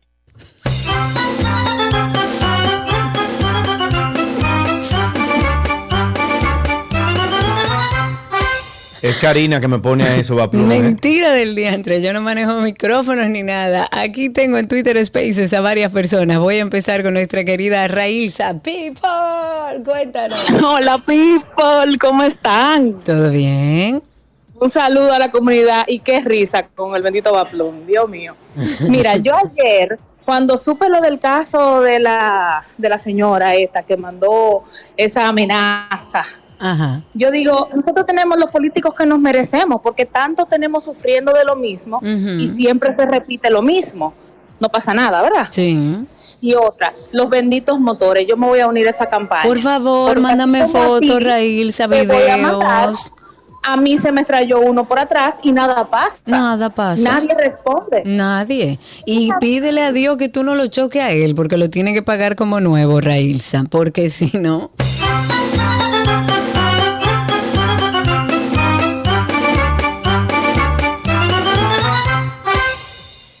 voy con Patricia, que tiene un momentito ahí también con nosotros a través de Twitter Spaces y luego voy contigo, Triple Maduro. Cuéntanos, Patricia. Buenas tardes. Bienvenida. Yo, muy, eh, gracias. Muy importante que lo de las fotos a los motoristas, pero que le tomen el número de la placa. Pero por favor, ojalá y Sí, también puedan, mire, eso es un- eso tiene mucho valor. Si puede conseguir esa foto o ese video que se vea la placa, si es que tiene, si es que tiene, o es de él, el sticker. Tómele la foto, que de hecho retomo algo que hemos dicho aquí o que yo he propuesto y que entiendo que puede funcionar, no es una idea mía, pero en una conversación estuvimos hablando sobre eso. Utilicen al ciudadano para que fiscalice y forme parte dentro de una plataforma. A ustedes que le encanta, y digo al gobierno ustedes, eh, eh, generar plataformas nuevas y cosas nuevas sin arreglar lo que está. en más. este caso funcionaría una plataforma donde los ciudadanos puedan eh, solicitar ser fiscalizadores y usted hace una depuración, le da los números de denunciante y ahí con foto, con video, detalle y las calles donde sucedieron, usted va- no necesita ni cámara en la ciudad. Ni cámara necesita en la ciudad. Karina Larrauri, 829-236-9856, 829-236-9856, nuestro teléfono aquí en 12 y 2. Tengo en Twitter Spaces a nuestro amigo Tri- Triple Maduro. Cuéntanos, Triple Maduro. Mi gente, people, todo bien, gracias a Dios. Qué bueno. Eh, quiero hacer una eh, un comentario. Ayer estuve en la zona colonial domingo, muy chulo lo- la ambientación que tienen, hay mimos, magos, demás, súper bien, el ambiente familiar, chulísimo. Ahora, Politur debería ponerle atención, por favor, a los alquileres de las motonetas y las bicicletas se le alquilan a niños o adolescentes que andan arriba de la acera calibrando y a alta velocidad. Y yo andaba con mi niño de 5 años, casi me lo atropellan ayer, un muchachito. Entonces, por favor, que le ponga un poquito de atención el jefe de, Poli- de Politur a los que andan arriba de la acera, porque no es para eso, la acera es para Pero claro para- que no. Entonces, entonces, como todo en este país, ahora lo que van a hacer es que van a prohibir del todo las patinetas eléctricas y todo. Eso no tiene nada que ver. No, como lo hicieron, por ejemplo, con el ácido del diablo para tapar las tuberías, como lo hacen, por ejemplo, con los ejemplos que tuvimos ahorita. No, es, mejor. que es mejor no, no, es no, mejor- no te vayas tan lejos. Pero por Dios, eso es no tiene mejor nada que prohibir ver. la Los patineta y ya. estar, pa- no, las los motores no pueden estar arriba de la acera, punto, se acabó. Porque así lo establece la ley. Los motores no pueden pisar la, la línea de cebra, así lo dice la ley. Los motores no se pueden cruzar en rojo, no pueden andar en contravía, no pueden andar en la calle como que la calle es de ellos y no tienen ley. O sea, no hay otra razón. 829-236-9856. Los estragos causados por las frecuentes explosiones de una tubería en la calle Fernando Bermúdez de Bellavista, eso es al suroeste de Santiago de los Caballeros, del sitio de Sergio. Esto va más allá de las pérdidas económicas, según eh, estuve leyendo. eh, hay muchos daños que se han ocasionado a la propiedad por las fugas de agua y es que muchas familias están atravesando, incluso dicen ellos que trauma a nivel de salud mental porque no pueden ni conciliar el sueño por temor a que en cualquier momento el sistema pueda estallar e inundar sus viviendas mientras están dormidos. Los vecinos dicen que desde mediados del año 2019, cuando se registró la, primera gran explosión de esa tubería, se han registrado más de 50 averías, las cuales además le cuestan a la familia porque tienen que comprar el agua durante los días que, que duran sin el servicio. Eh, ellos denuncian que desde la desde Corazán, o sea, la Corporación de Acueducto y Alcantarillado de Santiago, no mandan un camión de agua en auxilio de los afectados y que esto es recurrente. Atención, Corazán. Ok, tenemos aquí otra llamadita. Tenemos ahí.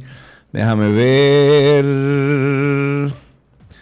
Eh, no tengo a nadie. No, bueno, no tengo el nombre aquí, pero tenemos una persona en línea.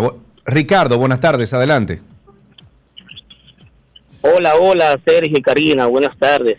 Miren, mi llamada va, lo más seguro es un tema ya eh, que se ha dicho, que se ha llamado mucho, y es con respecto a la a las condiciones de nuestras calles en nuestra querida ciudad de Santo Domingo, que eh, están llenas de hoyos y no vale con que uno, hay hoyos que ya uno los conoce y pasan años y uno hasta los cumpleaños le celebra los suyos y uno se lo memoriza. Aquí hay un hoyo, me voy por este lado y me cuido del hoyo. Yo Pero tengo, llegando a Santiago, hay dos hoyos que yo lo tengo memori- eh, memorializado, o sea, eh, en memoria.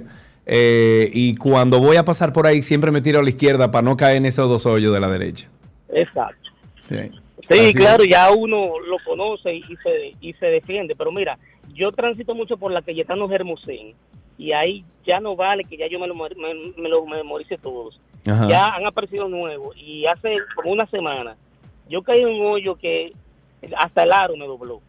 O sea, una cosa increíble. Eh, no, no sé qué tan difícil es que se haga un plan y que realmente sea eh, existe una continuidad con el bacheo del- de, de las calles, porque es increíble las condiciones de, de los hoyos en nuestra, en nuestra ciudad. Ok, bueno, muchísimas gracias por esa llamada. Yo creo que, que sí, que hay... ¿Qué pasó con bacheo, Karina? El, el bacheo, no sé qué.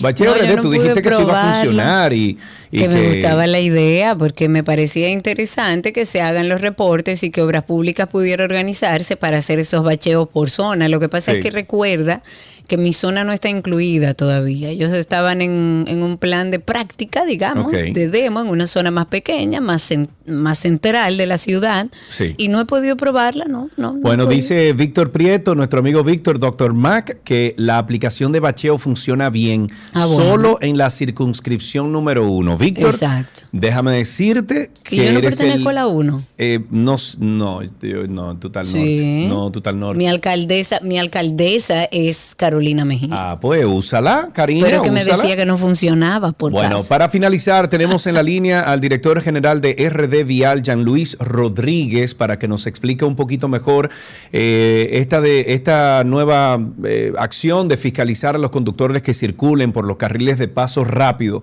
Muchísimas gracias, Jean Luis, por tomar nuestra llamada. ¿Cómo estás, amigo?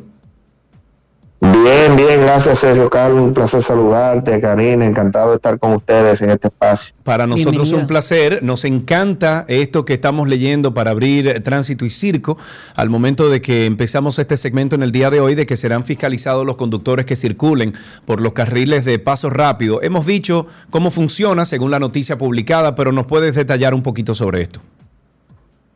Bueno, sí, tú sabes que una de las inquietudes más importantes en los levantamientos que hemos hecho eh, de manera presencial, estudios y obviamente también eh, lo que las redes sociales nos permiten levantar información, data importante, pues es que muchos usuarios, una de las des- desmotivaciones principales para el uso del paso rápido era que decían que qué sentido tenía tener pasos rápidos si alguien que no lo tiene o no tiene saldo entra a un carril y entonces se origina un congestionamiento y luego hay que devolver a esa persona eh, creando una situación que puede durar a una persona hasta 10 minutos cuando Claro. pudo haber pasado de 3 a 6 segundos que es el tiempo promedio para, para cruzar en un carril de paso rápido. En O ese que- sentido, sí. firmamos un acuerdo con DGC que es quien puede fiscalizar, donde ellos van a tener presencia a partir del día 15 de este mes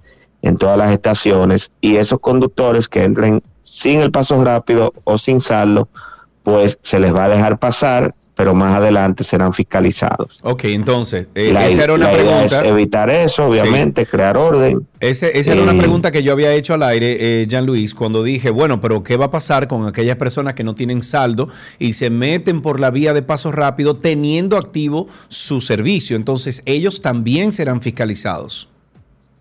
Sí, porque mira, la idea es primero que, el, que ya con, con una mejora que le vamos a hacer al software, que te diga qué saldo te queda disponible al momento que tú cruzas.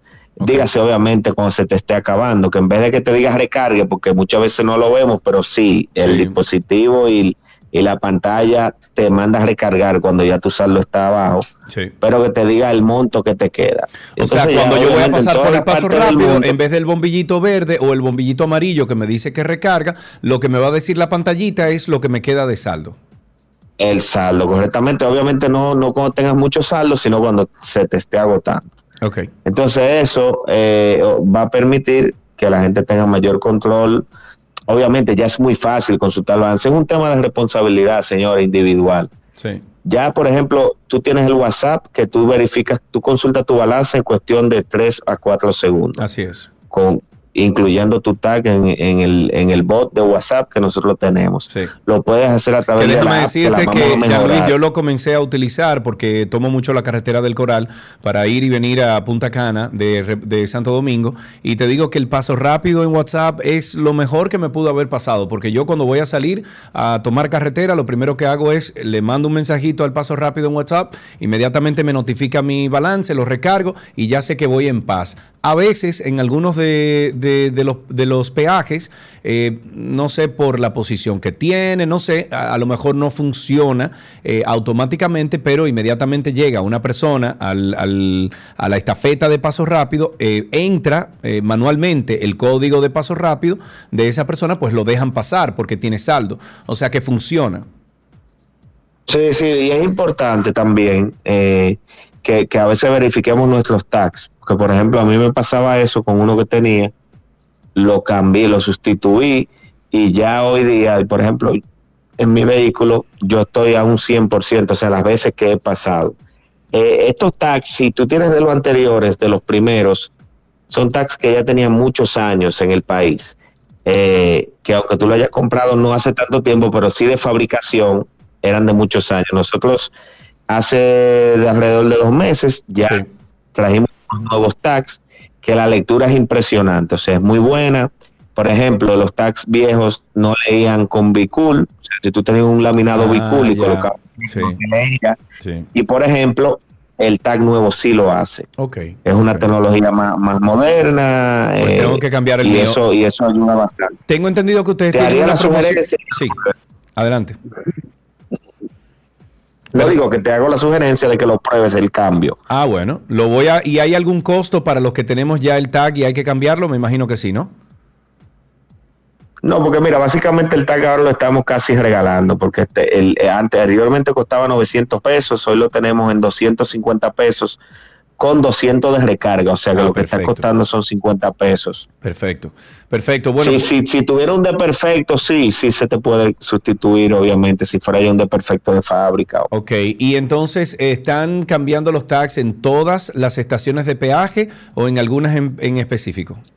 No, todas las estaciones de peaje están abastecidas. Se han- estamos abasteciendo ya, obviamente, los puntos eh, originales donde, donde se conseguían los taxis, estaciones de combustible, algunas farmacias y también la oficina principal de RD Vial. Y algunos operativos que estamos haciendo, por ejemplo, las Américas, un dato importante es que de un 27% que pasa- pasaba o utilizaba pasos rápidos, en el fin de semana que acaba de concluir, llegó hasta un 40% un día el uso de pasos rápidos. Qué bueno. Y eso, deja bastante claro, la medida que adoptamos de ampliar los carriles ha, ha funcionado y está dando resultados. Bueno, pues muchísimas gracias por la llamada, Jean Luis Rodríguez, director general de RD Vial, y felicidades porque eh, desde que comencé a usar pasos rápidos en agosto del año pasado hasta hoy he visto muchas mejoras. O sea que muchísimas gracias por eso, Jean Luis. Gracias, estimado. Un abrazo. Un Gracias, abrazo. Karina. Encantado. Igualmente. Hasta aquí entonces Tránsito y Circo en 12 y 2.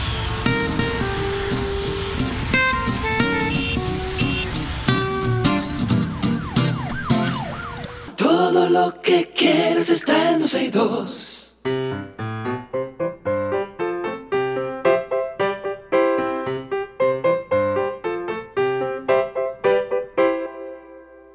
Ahí suena la cancioncita que le dice a nuestros niños que estamos aquí recibiendo sus llamadas y tenemos a Isabela en la línea. Buenas tardes, Isabela. Hola.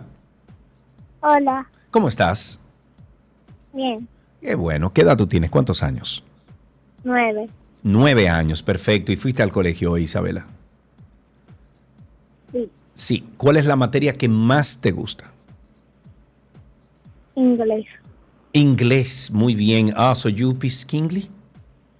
ya, What, ¿Qué what you prefer? Yes. ¿Qué what you prefer with the pinky kiriki antenna? Do you know? Mm, no, No. Ok. Karina, habla el inglés a Isabela. No, no, no. Vamos a hablar de qué aprendiste hoy. Cuéntame de algo que haya pasado en el colegio que te haya gustado hoy, Isabela. estamos en las pruebas nacionales, Ah, están en medio de las pruebas nacionales. ¿Qué te parecen a ti, Isabela, esas pruebas nacionales? Sé honesta. poco difíciles, Son difíciles, ¿te parecen difíciles? Si te ponen a, a estudiar antes de. Sí.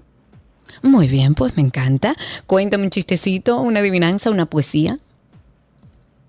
Mm, una Mm, adivinanza. Una adivinanza, muy bien. A ver, ¿cuál es tu adivinanza? Adelante.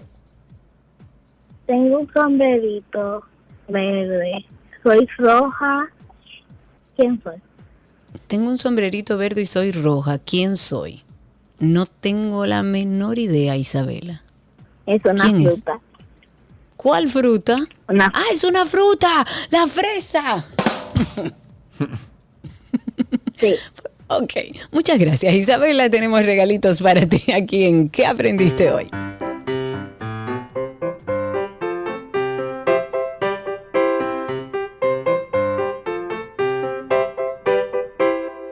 Todo lo que quieres está en 12 y 2. Let's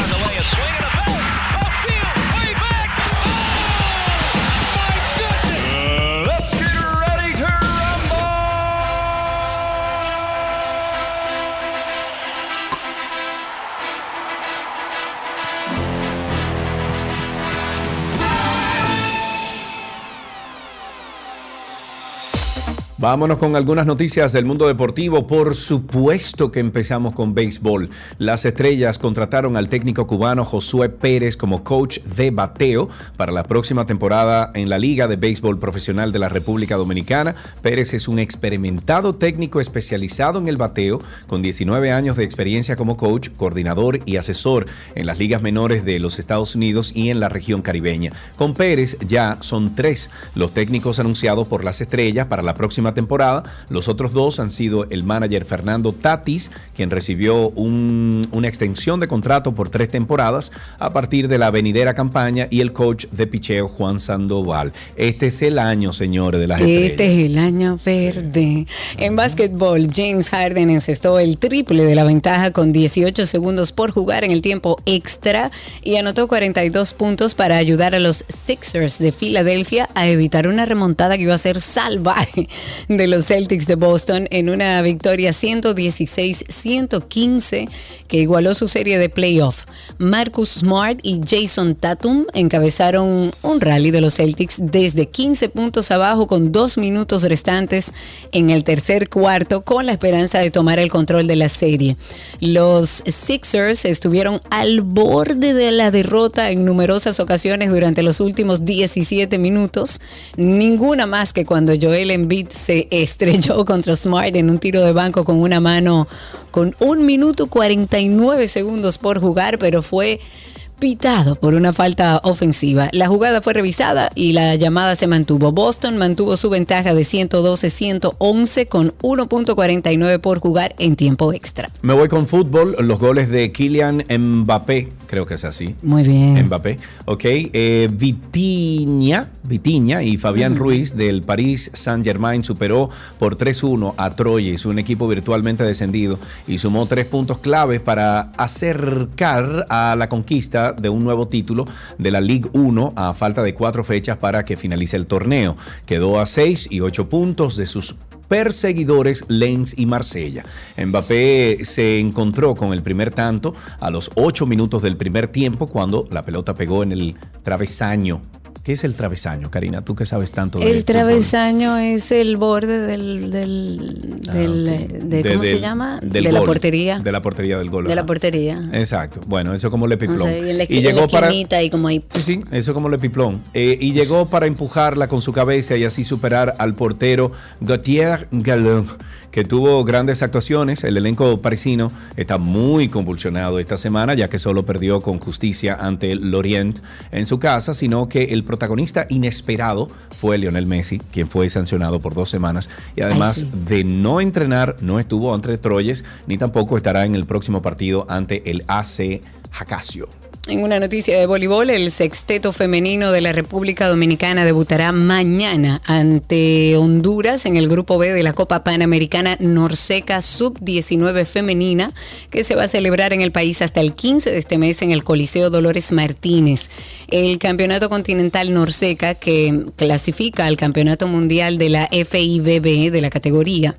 Y las competidoras o los competidores son Estados Unidos, Costa Rica, México e Islas Vírgenes estadounidenses y las anfitrionas de Puerto Rico. Tengo aquí una noticia de Fórmula 1. El neerlandés Max Verstappen de Red Bull reforzó su liderazgo en la Fórmula 1 al ganar el Gran Premio de Miami. Eso fue ayer, el quinto del año, disputado en el circuito construido en torno al Hard Rock Stadium de la Florida, donde relegó al segundo y al primer puesto. Verstappen, de 25 años y que apunta a un tercer título seguido, logró su victoria número 38 de la F1, la tercera de la temporada, con una nueva exhibición tras haber arrancado con la que cruzó triunfal la línea de meta por delante de Checo y de Alonso en una carrera que el otro español, Carlos Sainz, de Ferrari, acabó en quinta posición por detrás del inglés George Russell de Mercedes. El siete veces campeón mundial inglés Lewis Hamilton acabó sexto justo delante del monegasco Charles Leclerc compañero de Sainz en Ferrari, los dos franceses de Alpine, Pierre Gasly y Esteban Ocon o Ocon, acabaron octavo y noveno y el danés Kevin Magnussen de Haas capturó el último punto en juego al construir, concluir el décimo. Finalmente en tenis, el español Carlos Alcázar tiene asegurado recuperar el número uno y llegar en lo más alto de la calificación al Roland Garros. Esto, eh, pase lo que pase, en el Master 1000 de Roma que comienza esta misma semana. Alcaraz, que es como es que lo dije mal, Alcaraz no ha sumado puntos en el Godó y en Madrid tras revalidar los dos títulos, pero no ha perdido ninguno, mientras que el serbio Novak Djokovic perdió 105 en Barcelona y 360 en Madrid al no haber participado. El resultado es que esta semana Djokovic aparece con 6.775 o, o 6.775 puntos y Alcaraz con 6.770. Dado que el serbio ganó la edición romana del año pasado, no puede sumar puntos y gana, mientras que el murciano, que no jugó el año pasado, solo puede sumar. Les paso, dice aquí Omar, ¿hasta cuándo la oferta? No, no, eso está ya disponible, 250 pesos lo que cuesta. Eh, pero sí, le vamos a invitar a ustedes a escuchar uno de los tantos episodios de Karina y Sergio After Dark. A pesar de que muchos creemos conocer todos los detalles sobre la menstruación, hay detalles que se nos pasan. Sin sangre no hay vida. La menstruación es la base de la especie humana. Para la especie reproducirse necesita la sangre. Y ciertamente la menstruación es un tema al que llegamos con muy poca información regularmente. Solo se nos dice del tema higiénico. De no hablar de higiene, porque tú higienizas algo sucio. No, esa sangre es vida. Higienizar que el pene no se higieniza. El pene se lava. Además de que en cada mujer puede manifestarse de distintas maneras. Entonces la menstruación les recuerda a las mujeres que tienen un cuerpo, que no es solo hacia afuera, que hay algo que hacer dentro. Y ese dentro es, conchole, yo tengo un ciclo menstrual, yo soy mujer. Y, y es muy hermoso si lo vivimos con armonía. Karina y Sergio, After Dark. Karina y Sergio After Dark está en todas las plataformas de podcast como Karina Larrauri Podcast, Sergio Carlo Podcast o en Google usted busca Karina y Sergio After Dark. Únase a esta familia de, de, de After Dark. Más de 15 mil personas ya nos acompañan en este proyecto que tiene más de dos años, donde hablamos de salud mental. Hasta aquí deportes en 12 y 2.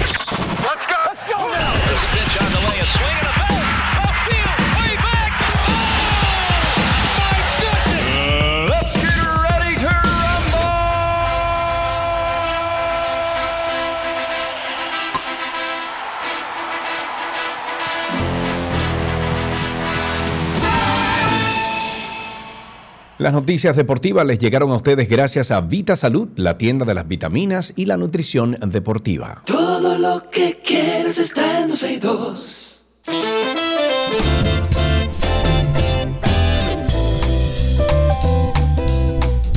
Vamos a decir hasta mañana, señores. Gracias por la sintonía. Eh, mañana martes a las 12 del mediodía estamos en vivo aquí en esta 91.3, 91.1 FM.